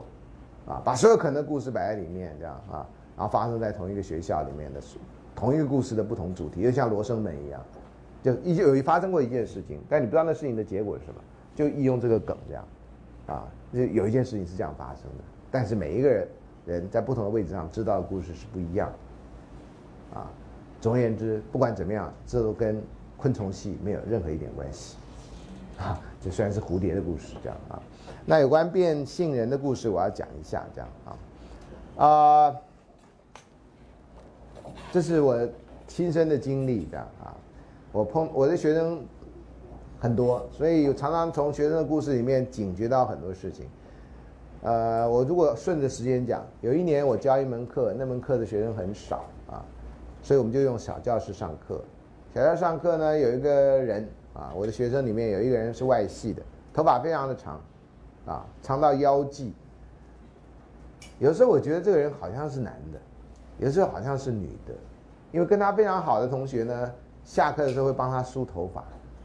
那我这种事情当老师那么久，当学生那么久哈，我觉得只有女同学跟女同学之间才会做这种事情。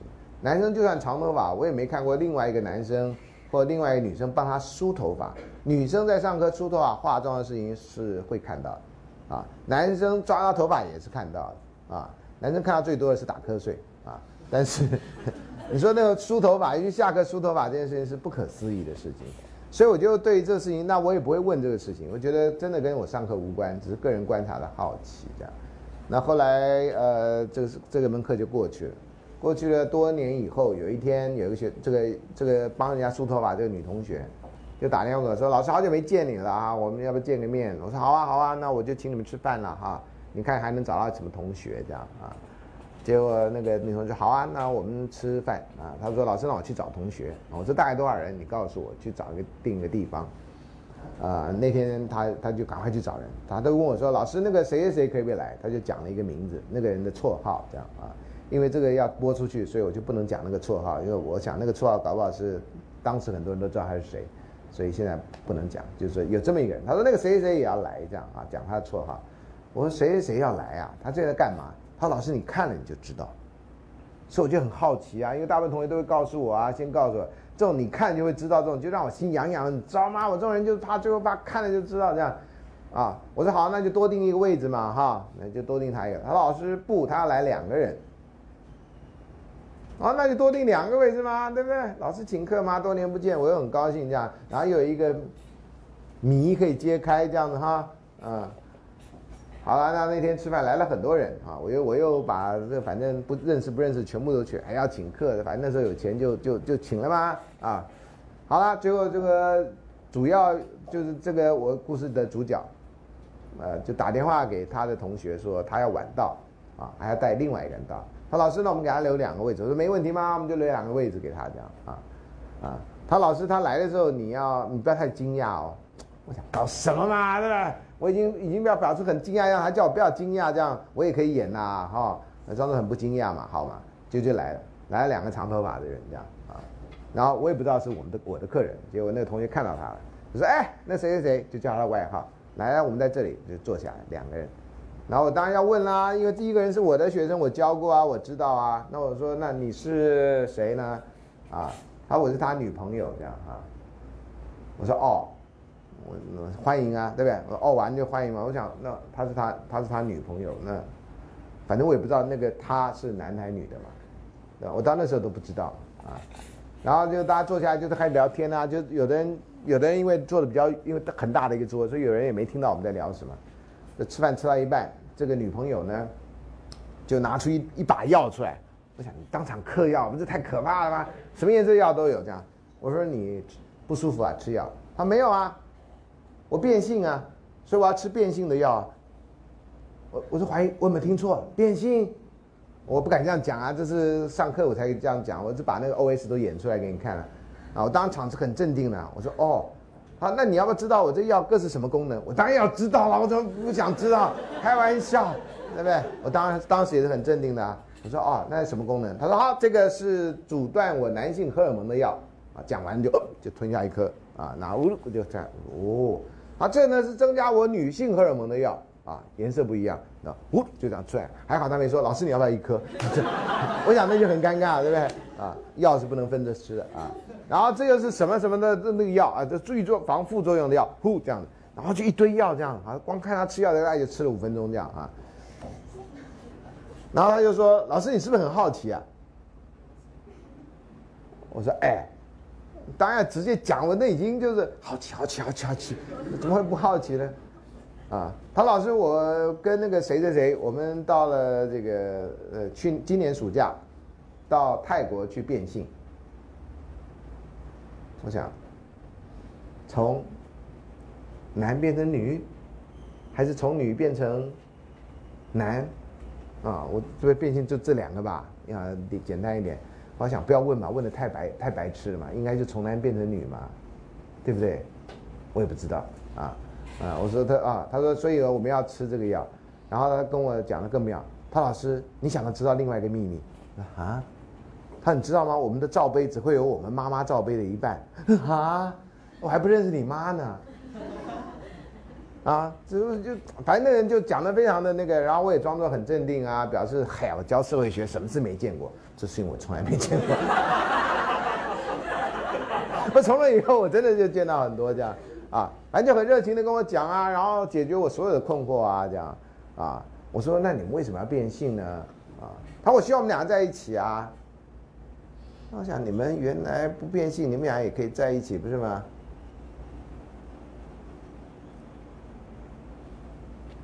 他，我们是希望以女孩子的身份在一起啊，哦，因为他讲不用变性在一起，他们就不是两个男同志嘛？他们原来是男的嘛，是长头发的男的嘛，啊，那可能还要加上一些描述嘛，所以性别是很复杂概念，就这样。那他们现在变成女生以后，然后两个人要还是要在一起啊？因为他们希望自己是以女生的身份在一起啊。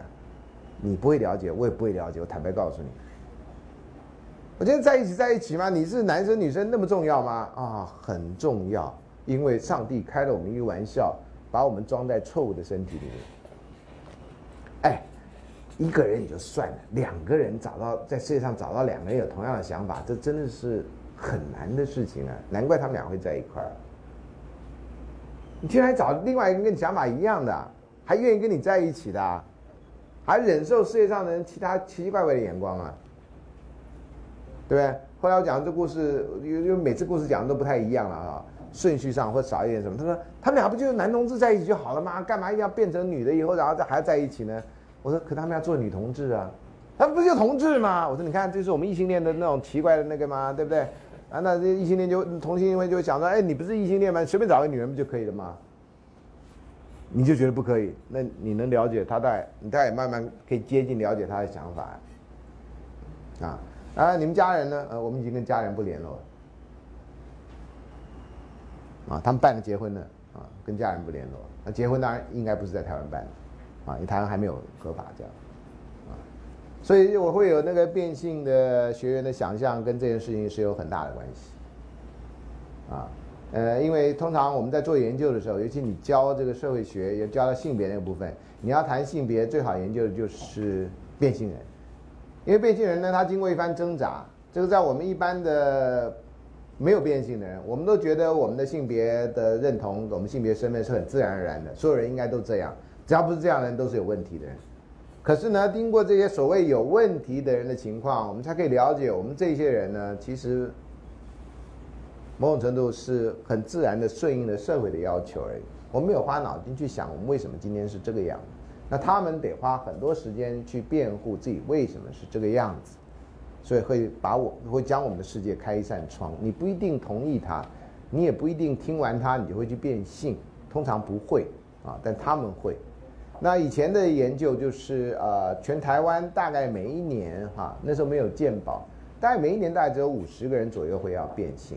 但变性人在我们社会中增加的困扰是，他要经过一段适应期，在变性之前，他得跟精神医师给跟几个人谈，跟美国的这种程序是一样，所以他必须在变性之前有两年的以以上的时间准备，准备呢开始要换服装、换生活方式、换服装、生活方式、换动作，甚至换职业，啊，现在因为有后有售后族，所以比较容易一点。啊，比较容易一点。以前没有售后组，你去上班，你忽然间，平常人家都叫孙先生，然后有一天就说，呃，孙先生怎么没来？呃，我是孙小姐，你他妹呀？呃，不，我就是他。那 那你可以讲的理直气壮，别人一定一头雾水。等他了解的时候，我为什么要跟你解释这些？懂吗？啊，所以这个这个呃，有关这个变性人的事情，他们就有一段时间，身份证上的性别跟这个。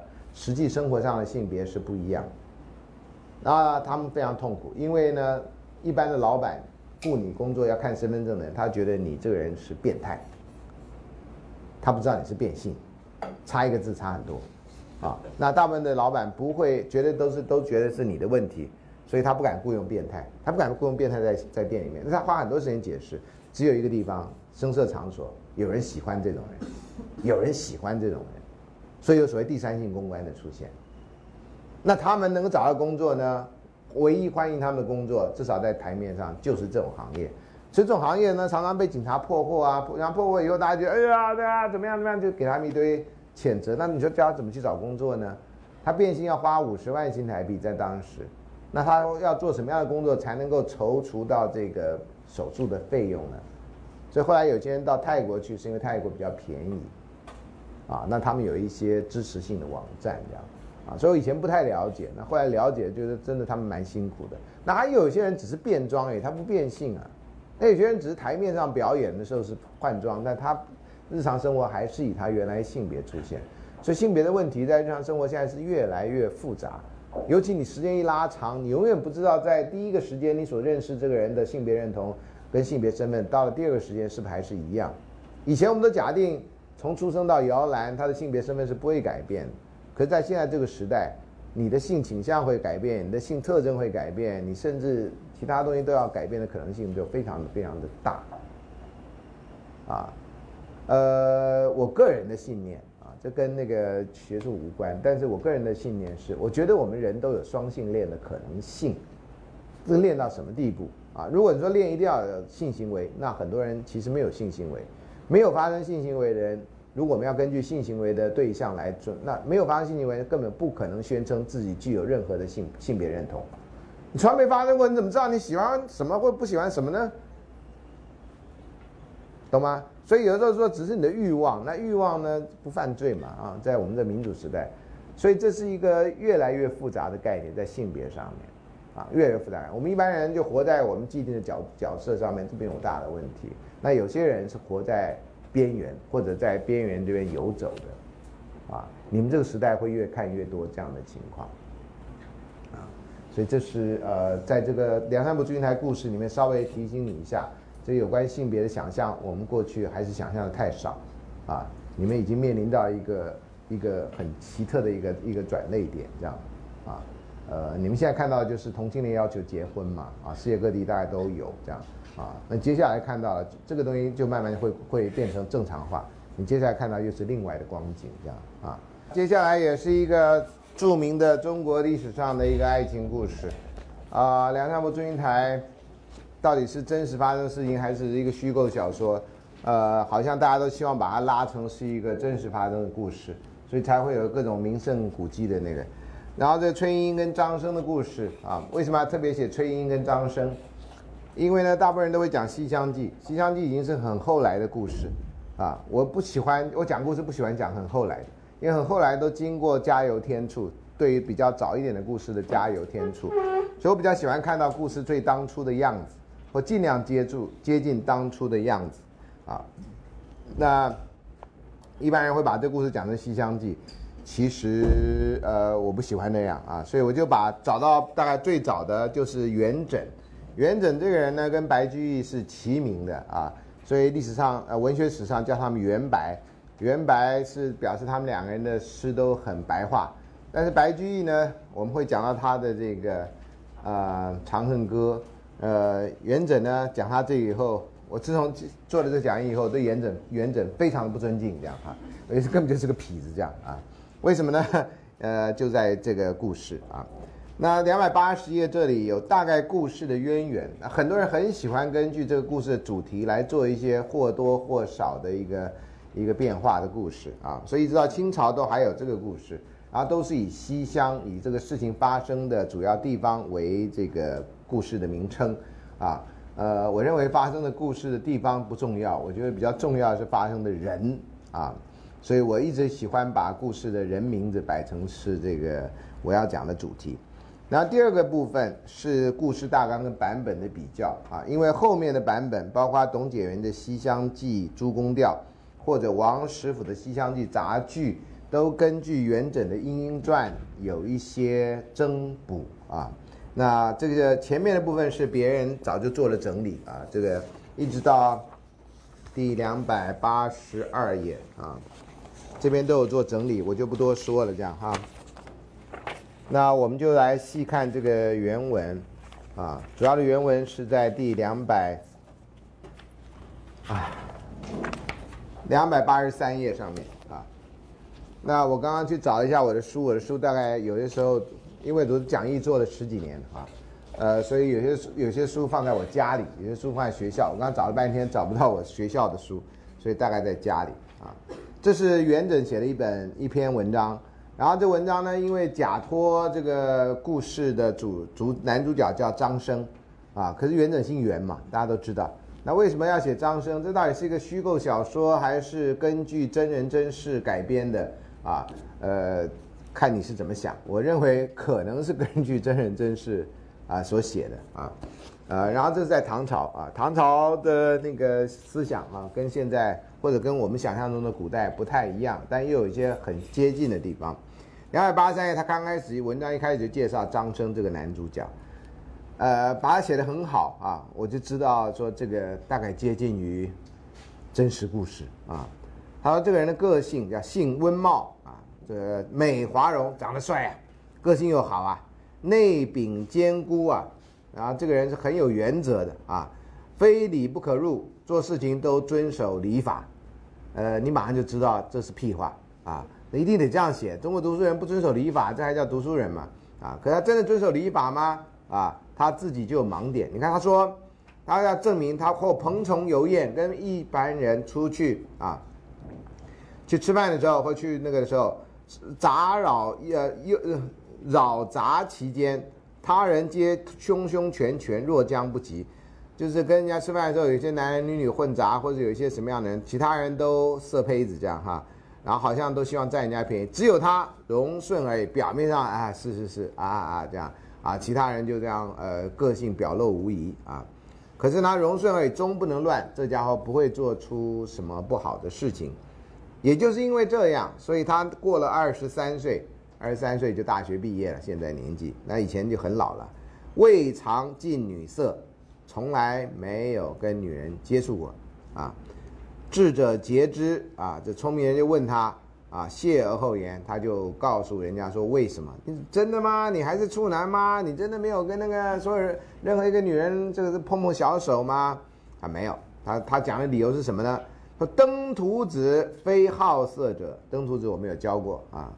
所以登徒者算不算好色？他是有凶行，这比好色还严重，啊，他有凶行的做法很糟糕的了，哈。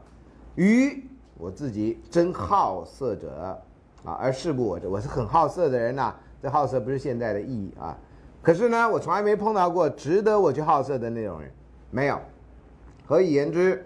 啊，大凡物之有者，未尝不流连于心，是知其非忘情者也。油是特别特殊的啊，物呢包括了人而言，不是物。我对那种万事万物中间很特别、很特别突出的、特别表现好的、特别漂亮的、特别什么，我呢从来不放在心上，啊，所以这个是以知是知其非非忘情者，这应该是，这应该是指那个他自己了哈的说法，这样哈，是知其非忘情者，哎，不，这应该是别人的描述，这样哈。啊，节者是又好像是他自己讲的，讲的好像第三人称，所以我有点我有点混。好，不管了。总而言之，这个人是很有个性的人啊，不碰到他喜欢的人，他是不会做出任何非议之行为的。好，这是先介绍这个人出场啊。接下来就要介绍这两个人怎么认识的，因为崔莺莺跟张生，那个张生呢没有讲名字。好，所以张那崔莺莺名字有出来，张生名字没有出来啊。好，然后正后张之德胜，因事传以命张，就是呃，这个前面前面有个有个过场的故事，就是有一对母女啊，一对名门之后的母女在庙里面进香啊，不是他的那个爸爸过世了，然后灵柩停在庙里面，在那边做法事，然后呢，刚好又被盗匪所围，被盗匪所围呢，这个张生刚好住在庙里面，他认识一个他的朋友，是一个将军。啊，好像叫孙飞虎吧，哈，反正我们姓孙的这时候又出现这样啊，然后就他就写了一封信给那个孙飞虎将军，孙飞虎就来营救他，就解了这个庙的围，然后这个老夫人呢就郑老夫人就要答谢张生救命之恩啊，然后就到这一段，郑啊就是那个老夫人，后张之得胜啊，那感谢他的德啊，因世传以命张就请他吃饭，中堂宴之，别忘了这一切都还在庙里头。好，还在庙里头。庙是非常神圣的地方。西厢记是庙后面的西厢，不是一般大宅地的西厢。各位别忘，这故事一切都在礼法的背后所做的事情。啊，好，然后就跟张张生说：“夷之孤，这个字是怎么念啊？孤离好像。魏王提膝幼稚啊，然后不幸属师徒大溃，食不保其身啊。这个就是说，哎呀，反正就碰到这件事情了啊。”我有一个弱子幼女，我小孩小，女儿也小，由君之生，就是你救了我们家的命，就像我们家的再造的恩人啊，可岂可比常人哉？你对我们家的恩德，真是常人的比不上的啊！今卑以仁兄礼奉见，既所以报恩也。这样好了，我就叫我的女儿称呼你一声哥哥啊，来报答你对我们家的救命之恩啊！你想这色胚子，哥哥行吗？当然不行了啊！然后这命其子曰欢郎，可十余岁，容甚温美。先叫他儿子出来，儿子出来拜见这个救命恩人啊，你就将来称他张哥哥啊。次命女叫女出来，初拜尔兄，尔兄活我，哎，出来拜你的哥哥啊，你哥哥救了你一命啊，救我们全家一命啊。啊，还好那时候只叫哥哥，不然说拜您 K 下了啊，您 K 下来啊，这样那就难看了啊，这 K 下是不好的意思啊，就姘头的意思，当然不会是这样。久之乃至，这个女的呢非常拿笑啊，请了很久都不来，啊，这表示这个女的有脾气啊啊，不是像弟弟一样叫就到。常服睡容，不加心事。哎，出来了，那也没打扮打扮啊，就平常穿什么就这样，非常随性就出来。可见这是一个公主病的女儿，对啊。然后呢，垂环接带啊，这个环呢啊，这个头发上装饰吧啊，带好像是眉毛，是不是啊？反正这双脸消红，哎，就是脸上顶多就铺个粉，颜色艳丽，光辉动人，就这么简单，都颜色艳丽，光辉动人，啊，就正妹一个，就简单讲是这样。张晶啊，一出来看，哇，啊，真漂亮啊，惊为天人，叫惊吓到啊。有时候我们被丑也会吓到啊，被漂亮也会吓到。这个惊是好的意思啊，谓之礼，哎呀，跟他行礼。因坐正旁啊，这坐在他妈妈旁边。因正之意而见也，凝涕怨绝。你看那表情啊，这四个字描写的哈，他那看人的眼神啊，就好像有很多哀怨。若不生其体者，然后身体又弱。啊，反正就是这整个事情对他来讲，就就对这个是张生的凝视啊，看出他的眼睛。问其年纪是多大呢？正曰啊，这个女孩都没讲话，都妈妈在说。今天天子甲子岁之七月，这天子天子万一是，呃，谁呀？什么贞观呢？什么就怎么？始于终于贞元庚辰生年十七啊，各位十七岁的时候还高三啊，你能想象高三的时候就出来出现这个事吗？好，张生稍以辞导之，想诱导他说话啊，不对，就是不说话，终席而罢啊。吃了一顿饭，啥话没说啊，就这样。这张自是惑之，愿治其情，无忧得也啊。想再跟他多说话，表达一点情意、关心之情，他找不到门路啊，所以一开始就是碰了一个钉子，傲慢与偏见吧啊。张生就托红娘啦，这红娘这种重要关键的人，就地位就出现了。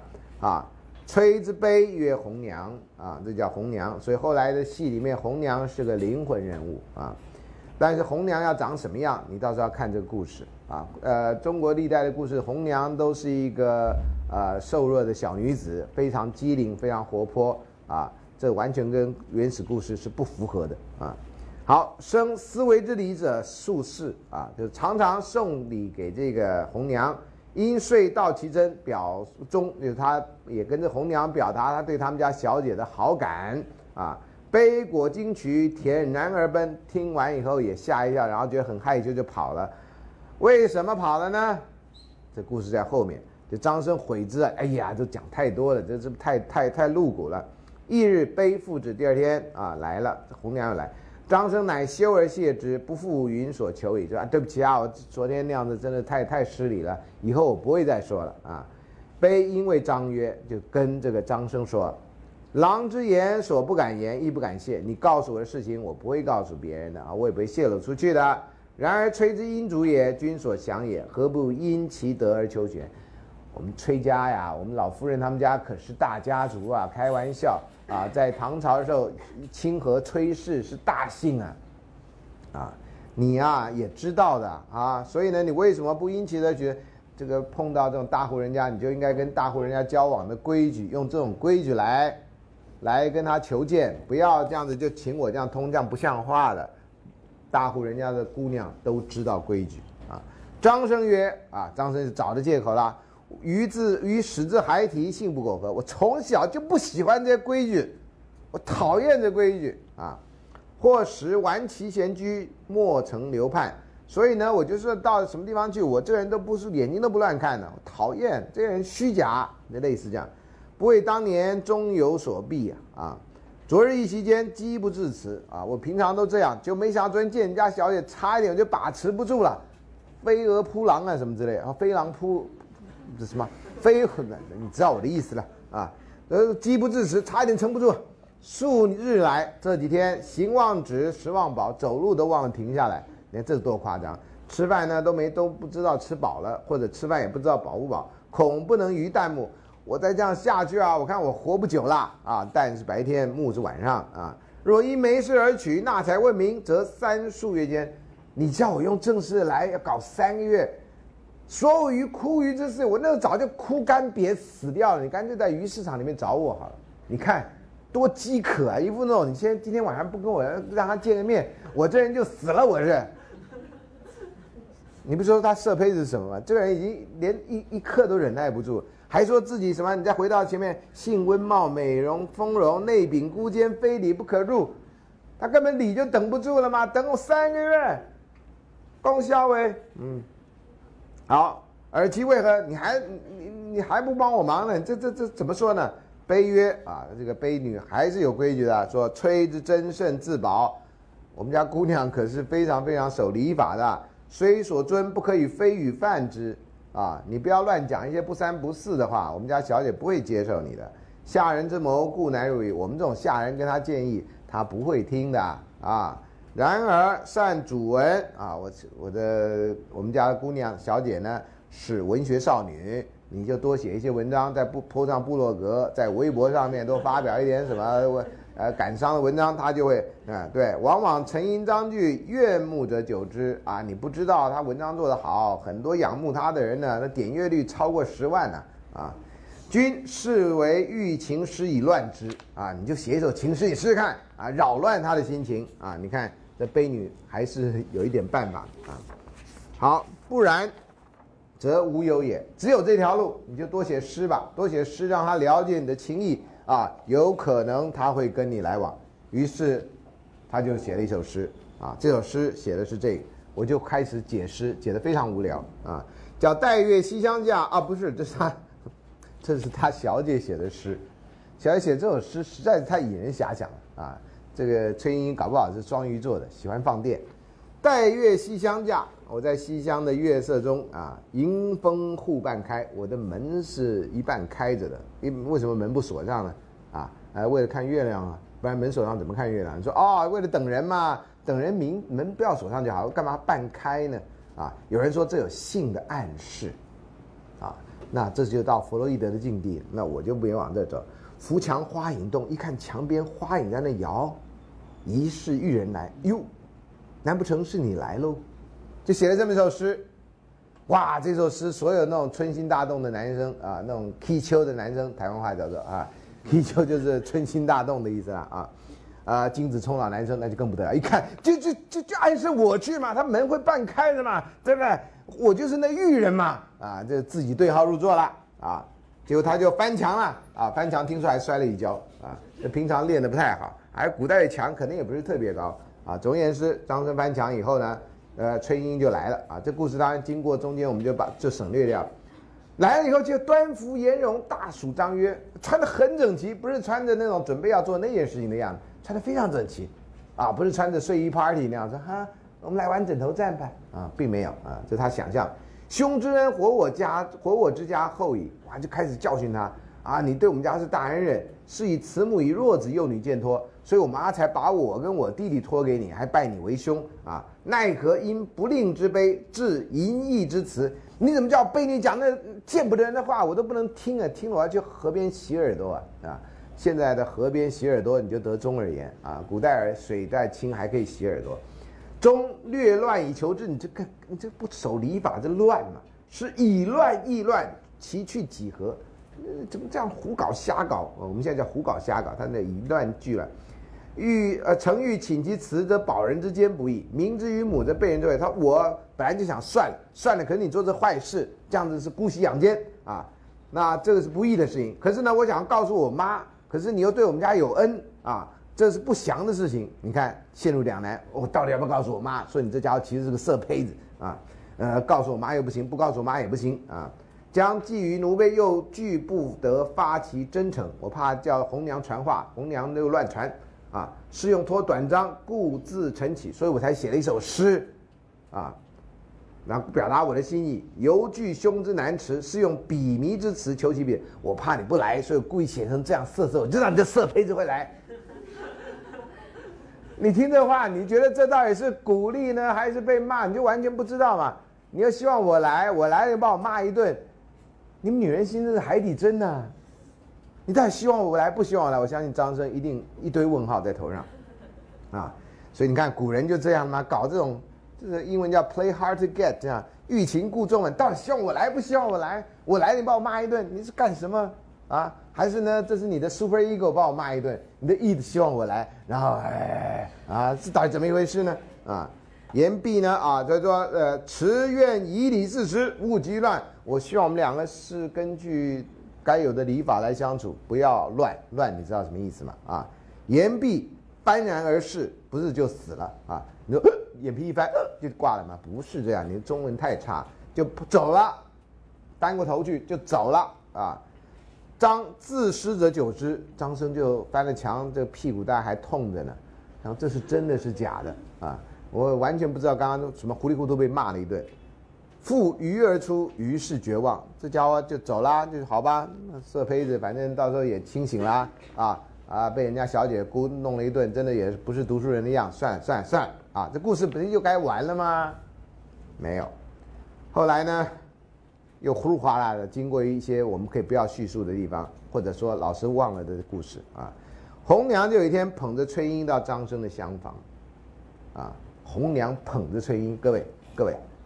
捧是这样，如果那是一个弱小女子，小姐你也太重了吧，懂吗？所以红娘显然要有一点力气，能够捧上小姐，要不然小姐瘦骨如柴，很好捧，你自己去想象。所以红娘绝不是一个小女子可以演的，啊，要不然那小女子练过功夫，像章子怡那样的，啊，那你就看你怎么想象啊。好，数戏过了几个晚上，张生临轩独寝，啊，轩就是那个他的书房，啊，一个人睡觉。忽有人觉知，有人把他吵醒了啊！惊骇而起，则红娘炼金吸枕而至啊，把被子跟枕头全带过来了啊！那时候旅馆设备不好啊，应该有两人的。府张曰：“至矣至矣，睡何为哉？”哎，来了，你还睡？你还睡？啊，来了，什么来了？夜半来天明去吗？啊，你不觉得这有点仙人跳吗？啊！并枕重，并枕重寝而重金而去。张生视目围坐久之，犹疑梦寐。这张生好可怜，前面被耍的这样，对不对？啊，叫你来了，结果把你骂一顿。然后现在睡到一半了，你也不知道这是梦还是醒啊，你也不知道自己是蝴蝶还是庄周啊，有种困惑。好，然后呢，然而修锦已逝，好了吧，就把衣服穿了，不然小姐要骂他不规矩啊，就把衣服穿，穿得很整齐，坐在那等着。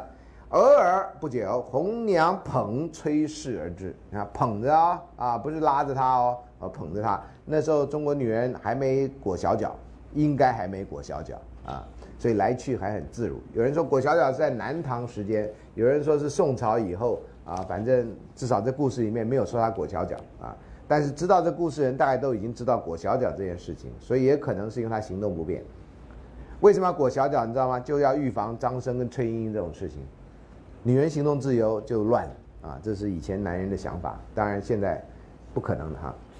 智则娇羞也，容也，力不能运肢体，囊实端庄，不复同矣。来了就一副荡妇的样子，简单讲是这样。那是张生想说，你们是双胞胎姐妹是怎样？怎么转那么远？你们是双面下巴是怎样？前面这样，然后现在后现在变这样，反正最重要，今天可以爽到就好了啊。所以那个招引而出，我后面点点点是发生了很多事情，懂吗？啊，因为我们这堂课程的关系，所以不能够把点点点讲了。你要鼓励你去看书啊，鼓励你去看书啊，懂吗？你去看看那点点点到底到底省略了什么？你去看啊，招引而出，目引而入啊。早上呢就偷偷看没人，呜就就跑回自己的房子，然后晚上呢看没人，呜就跑进来，懂吗？招引而出，目引而入啊。同安于囊所谓西厢者，搞多久呢？差不多一个月。西厢在哪里呢？庙里头，庙里头，庙里头啊！我还是要告诉你，在庙里头做这件事情，竟然没有人看到，佛祖看到没？啊，好，春莺坏临别语啊，因为这个张生也是要去进京考试的啦，啊，呃，那时候有考试了吗？啊，反正就是要进京考试。吹以音之将绝矣，公茂遗生，徐渭章。哎，别忘了，这他们俩已经相好一个月左右了哈。所以大家已经感情你侬我侬啦，那张顺就要跑啦，啊，绕要跑啦，然后跟他说：“始乱之终弃之故其也。”哎呀，你对我始乱终弃，这也是我该有的命运呐。呵，啊，为什么呢？你看这叫故欲擒故纵啊。所以后来很多女人就学崔莺这套啊，心中想的绝对不讲出来，讲的都是反话。啊，你对我不是始始乱终弃，这是对的，我也不是什么好女人了哈，什么什么之类的。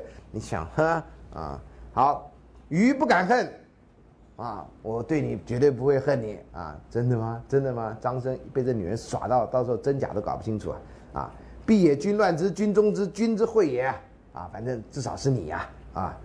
则陌生之事终岂有终也？但是别忘了我们当初发的誓啊！这些人在一起一定发誓嘛。各位跟女朋友在一块儿，那跟男朋友在一块儿，有不发誓者吗？不发誓者鸡息，发誓就在这时候用，不然什么时候用？欠赌债的时候用？啊？当然这时候用呢啊。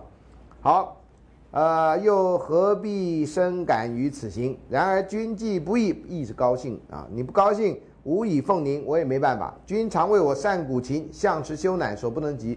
你说我琴弹得好，以前我太害羞了，不敢弹给你听。现在就弹吧，啊，就弹了一首给他听啊。这时候很有气氛呐，啊，这离别之际啊，啊，好，因命抚琴，鼓霓裳羽衣曲序啊。这个号称《霓裳羽衣曲》是唐太宗是吧？不是唐玄宗到了什么月宫去，然后因为被外星人绑架了，或者是被外星人邀请到月宫去，然后在那边听到的音乐，回来就叫梨园子弟谱了这《霓裳羽衣曲》啊，是有这样的个典故的。好，每弹几声，哀音怨怨乱，不复知是不复知其是曲也。反正心情乱啊，所以曲也乱，乱得一塌糊涂，噔噔噔就就就不行了啊！左右皆唏嘘啊，还有一堆人呢。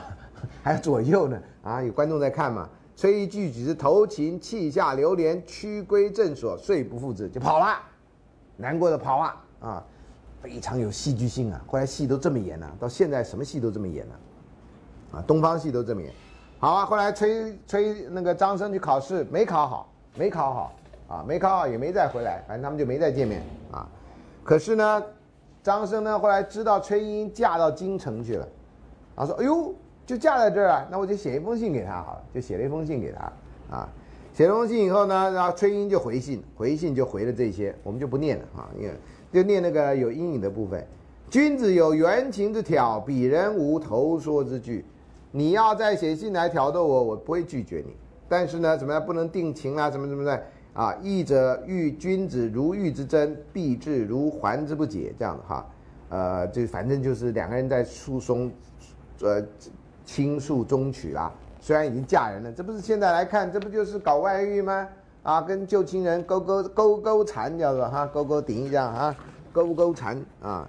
然后这个才妙，然后这段这段文章里面呢，就引了很多当时人对这件事的评论，就是你们现在乡民的意见了啊。呃，古代的乡民，古代乡民比较比较神啊，因为都要作诗啊。你看这个杨巨源就有一首吹娘诗啊，什么清润清润潘郎玉不如。中庭蕙草雪消初，风流才子多春思，长断萧娘一纸书。你现在要是有这样的乡民，那中文系都很难啊。所以你看，现在乡民只会说赞呐，给你按个赞呐，去死啦什么之类的，对，这就是现在乡民的程度啊。元稹说也写了会真诗，你看他说那张生不是我，那是我朋友啊啊，我还写了一首诗啊，这样，然后这首诗怎么样，你就去看吧啊。我对这个人实在觉得不怎么样，所以就不不念他的诗了。总而言之啊，哈，这首为什么这些人会写这些诗？因为张生就把这故事拿去到处跟人家讲啊，说那个谁谁的太太啊，以前我跟他在庙里住过一个月啊，然后我最近写信给他，你看他写的这封回信，大家看一下，大家看一下，评评理一下。不然其他人如果这是个秘密，其他人怎么会知道？还贺着这个诗。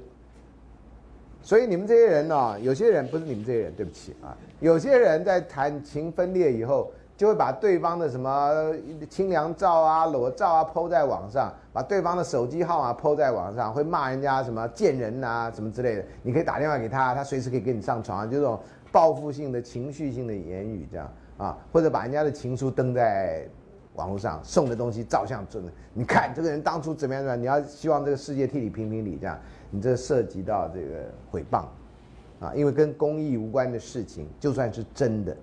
就算他真的当初写封信给你，真的讲这些事，那些都不能拿出来散播的，都不能拿出来散播，啊，呃，很多同学觉得说我讲的是假的才有诽谤的问题，我讲的是真的没有，不，你只要讲的是不管是真是假，假的不行，那不用讲了，真的如果跟公益无关的话，你那个人家也是可以告你的，啊，我以前在当新民会主管的时候就发生一件这个样的事情。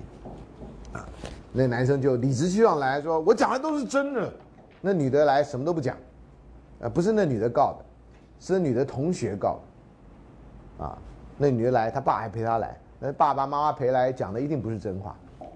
后来男的来讲说：“我你知道我们发生什么事情吗？”他讲噗一堆，哎呦，难怪爸妈没在场，爸妈在场，有人要吃救人一定会丧命，啊，要不然就那男的丧命，要不然就我丧命。那我怎么会上面呢？我说你不要打他，你不要打他，然后就被打死了，懂吗？这是我自己想的版本啊。当然这都不会发生了啊，也没发生了。好，然后就写了那么长的诗，对不对？张生最后辩解，他怎么辩解呢？哇，这段真的是可怕呀！大凡天之所命有物者，他前面说他物之有者，没有不认不那个的，对不对？所以有物者不邀其身，必邀于人。不要不是对自己不好，要不就对其他人不好啊。使崔世子欲和富富贵，乘宠骄，不为云为雨，则为骄为痴。吾不知其这不知道念离还吃啊？吾不知其变坏，这女人厉害呀！啊，什么时候变什么样就不知道了啊！其因之心，周之忧，周幽王拿周周朝的呃商朝的纣王，据百万之国，其势甚厚，然后一女子败之啊，都败在女人上面。哎，你把这个讲讲你的过去的女友讲成。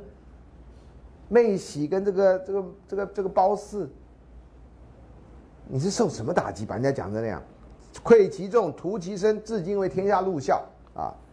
余之德不足以胜妖孽，是用忍情。崔英是个妖孽，我克制不住他啊，所以我就忍着不要再跟他通信。是这么说的，说人家妖孽呢？那你跟那妖孽在那庙里面？邀了一个月，啊，好，所以呢，崔莺知道的故事，当然就很火啊，对不对？这种事，哎，你这什么男人嘛？啊，这买卖不成仁义也不在，然后讲成这样啊。崔莺最后就他还那个张生还要求见崔莺，都没见到啊。崔莺就干脆不见，不见了呢，就写了两首诀别诗。自从销售减荣光，万转千回懒下床，这他当初提到接到呢，不为旁人羞不起，为郎憔悴却羞郎。可见我对你还是有感情的啊！可是呢，自从知道那个事情以后，你看另外一首诗，气至今何道？哎，当初就你去考考试以后，你就没回来了。你今天还说三道四的，你谁呀你？当时且自亲，当时你还觉得啊，我们俩很亲近，这大概是这样的意思。还将旧事忆，怜取眼前人。你如果还爱我的话，还不如就爱你现在身边的人呗。意思就不用见面了啦，过去的就过去了啊。不要再说你对我是多恩爱什么这些碗糕的了，这样子啊，这个故事就完了。欧瓦里，所以《西厢记》是个好故事吗？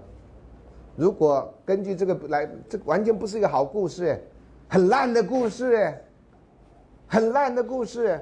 以前我的一个作业之一，就从崔莺的角度来回张峰、张生的信的，从崔莺的角度重写《西厢记》这样。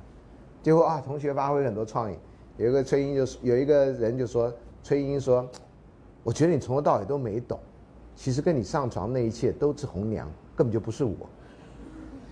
啊，那封信也是红娘写的，所以从头到尾我就不认识你是谁。哦，觉得好佩服这样啊。还有一个说我是崔英的双胞胎姐妹，我想来这一套这样啊。你干脆说你车祸然后失去记忆这样啊。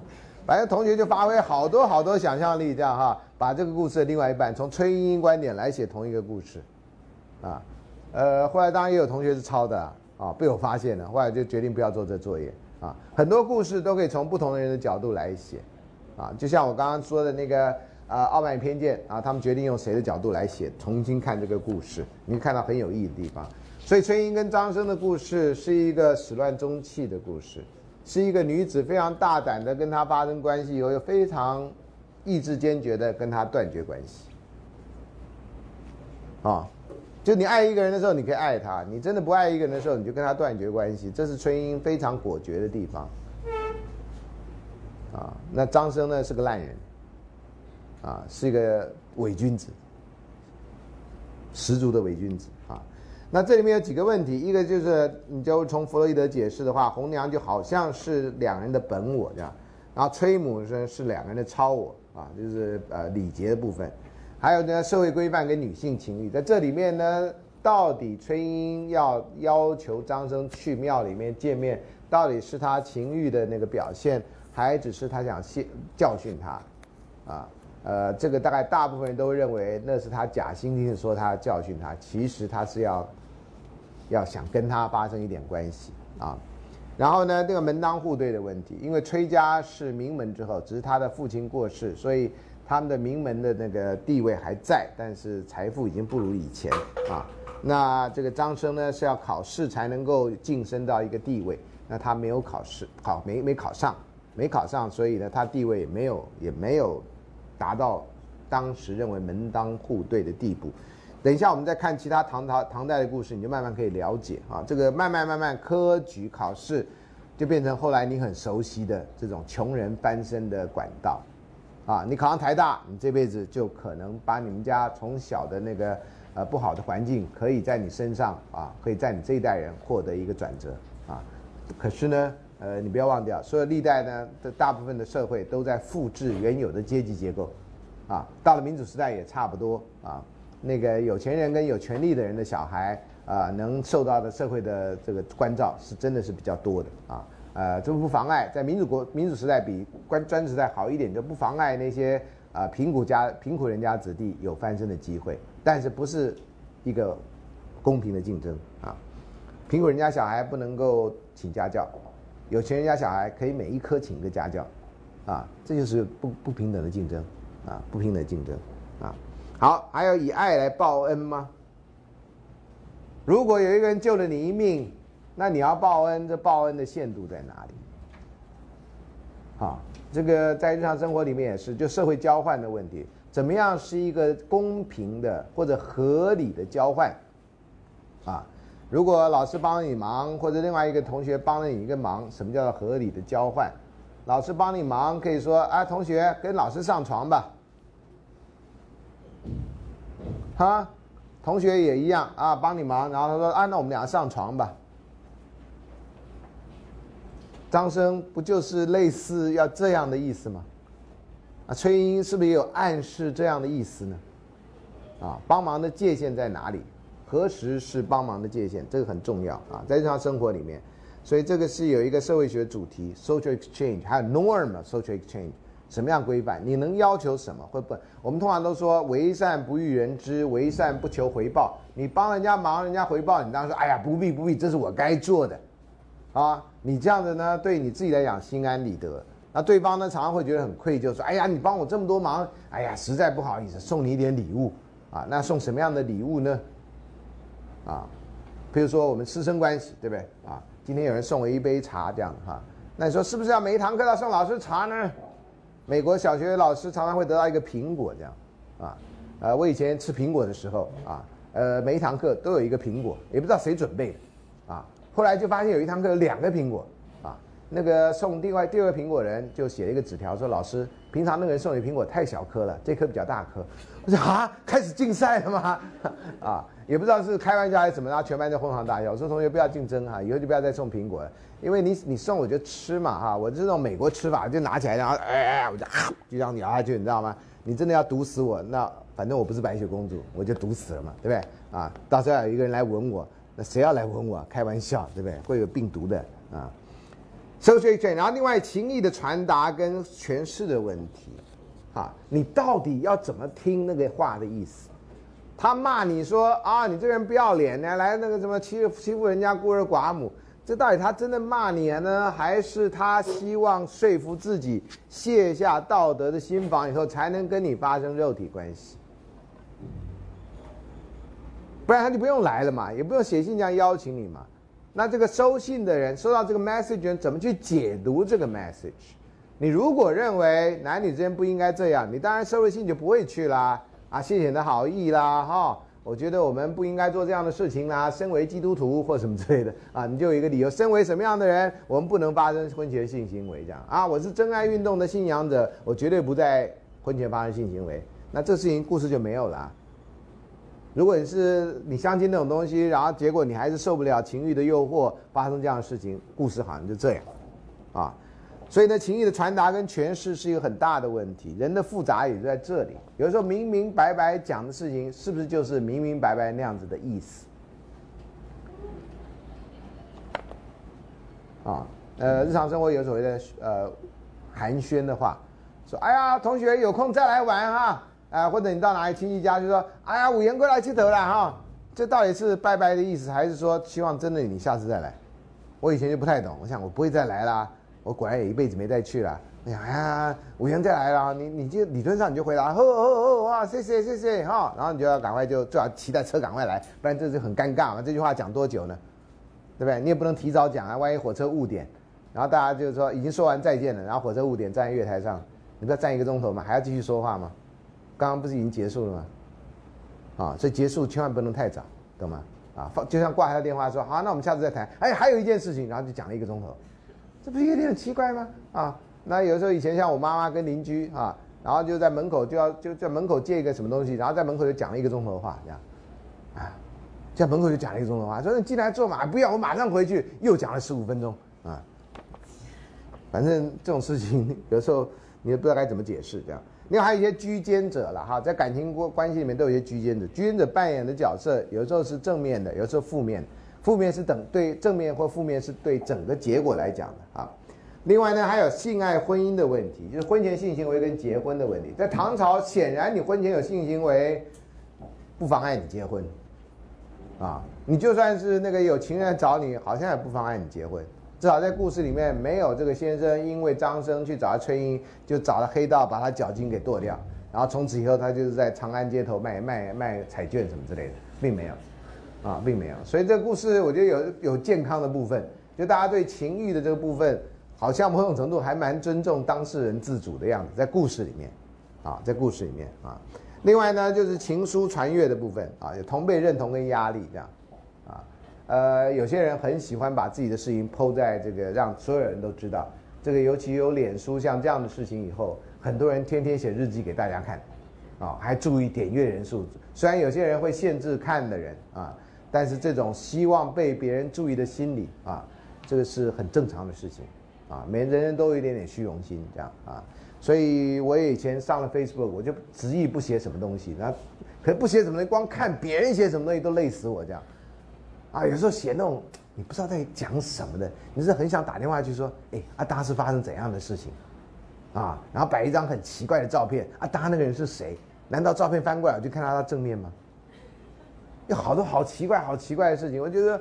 哇，看脸书真的是浪费很多时间，没有什么东西是明明白白我可以从上面学到，要不然就很多人转载什么啊，一起去抗议吧，这样哈，或者我是什么我反什么这样，我我的生命都要浪费在他是什么他反什么这样，那我难道拍一张我是什么我在家里，不是被人家骂死吗？对不对？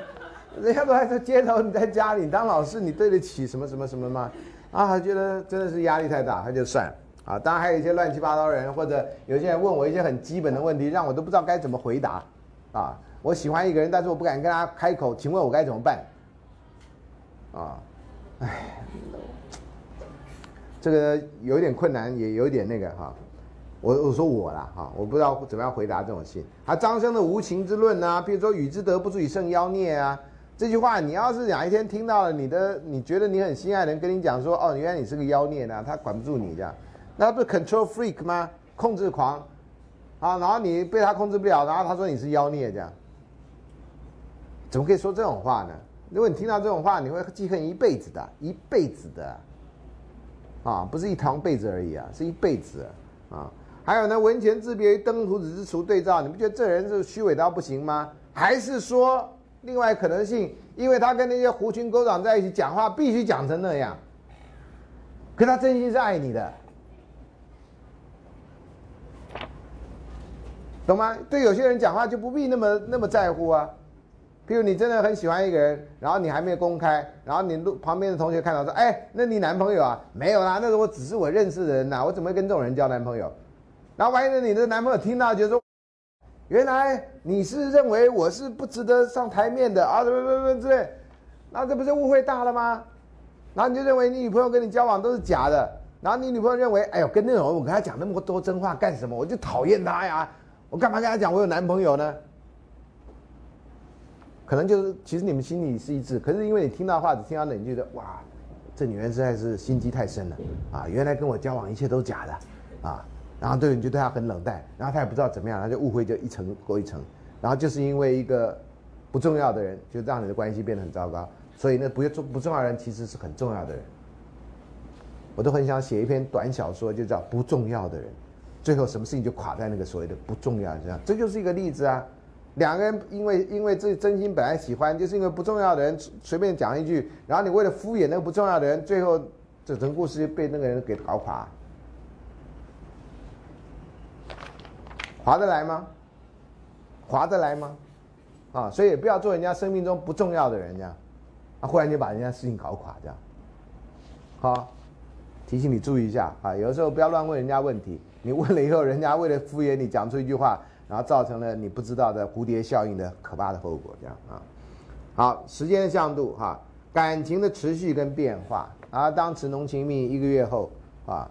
那也许呢？有些人说，反正性的那种活动，到时候你都做完了三百六十五种姿势以后，然后也没什么新鲜感以后，然后这这个人就弃之如敝屣，你就觉得无聊乏味，啊，那个以前呢，那个成品有卖啊，一个日历的三百六十五天，每天一种姿势啊，这样啊，还有我介绍一一个那个动画，说三百呃三百六十种姿势，你按一下，噗几秒钟你也可以全部做完给你看这样。啊，我就真的按了，然后就欧哇哩这样，真的有人花时间做这种事，啊，画的，不是真人做的啊，是画的啊，哎，所以有人好奇啊，就会这，所以时间的变化，所以情感会变哈，性行为的那种新鲜感也会变，然后你的那个对对方的态度哈也会变，还有你的人生会变，难道你在人生最低潮的时候，你的情感就跟着改变吗？譬如说张生，后来所以后来的故事。后来《西厢记》都要演张生考上了状元，然后就光风风光光的回去把这个崔莺给娶了，这就符合社会价值嘛？你这光这原始故事，这个是个烂故事嘛？烂到不行嘛？啊，那个女人犯贱，然后这个男人也是这两人，胡怎么叫什么一丘之貉，没个好东西啊。然后呢，张生将两人故事各观点在朋友间流传，就这个你们现在网络散布的问题。各位男同学特别小心，女同学这样的故事比较少。男同学呢，常常就是买卖不成就仁义不在，就播放给天下知道。我让天下认识这个贱女人呐，这样啊，你还写出“贱女人”三个字，你就更惨了。我跟你讲啊，你可以说看见的见呢，我讲的是贱女人呢，没用的啊啊。好，另外呢，男各自男婚女嫁以后，为什么张生还要求见崔莺莺？在我们现在，这当然是一个可以符合社会道德的东西啊。那崔莺莺为何不见？啊，那这个对于那个诀别诗的解读的问题啊，还有呢，男主角男性阅读跟女性阅读差异，所以我才希望说，哎，如果你有机会，你看看崔莺莺会写一封什么样的信回答张生，这样啊，或者怎么故事看待这整个故事啊，除了搞笑版本之外，然后男人主动开始、主动离去的故事啊，那女人在故事中一直是被动，最后诀别诗可以算是摆脱男人的主动，反客为主啊。在两人的关系里面，常常女性是居于被动的位置，而且很多女性甘于被动的位置。最常见的说啊，我是女孩子啊，我有喜欢的人，但是我能去表白吗？嗯，为什么不能呢？你主动发现你喜欢他呀，你就去表白啊啊！可是我表白以后，对方会觉得我是个很随便的人。我他如果觉得你是很随便的人，然后他又是你喜欢的人，你喜欢的人觉得你很随便，你不觉得这个人不值得你喜欢吗？你干嘛还要这样喜欢一个完全不会珍惜你的人？所以我认为，啊，你去表白以后就可以测验这个男人是不是真的珍惜你，你是不是还要把这个男人当成是你喜欢的？对女同学来讲，啊，如果他有那个偏见，然后你不能改变他，那大概你就不必再喜欢他，因为他不是那种会跟你平等对待、共同奋斗的人，啊。可是大部分女同学呢，都还卡在这里呀！我不能说啊，我说了她就会看不起我啊，她的朋友会看不起我啊，我的朋友会看不起我啊，我妈会看不起我啊，这样，啊，孙老师看得起你啊，嗯，啊，好像我的影响力抵不过那些人啊。好，如果春英来写这故事会什么不同啊？这是你看，我说这是大家的小作业，呃，这个没有啊，我就不要误会有作业，不过你可以骗那个没来的人。啊，这也是一个乐趣，这样啊，反正我们有录影嘛，会证明这其实不是个作业。如果把那个剪掉，就说这是个作业，啊，这就很尴尬。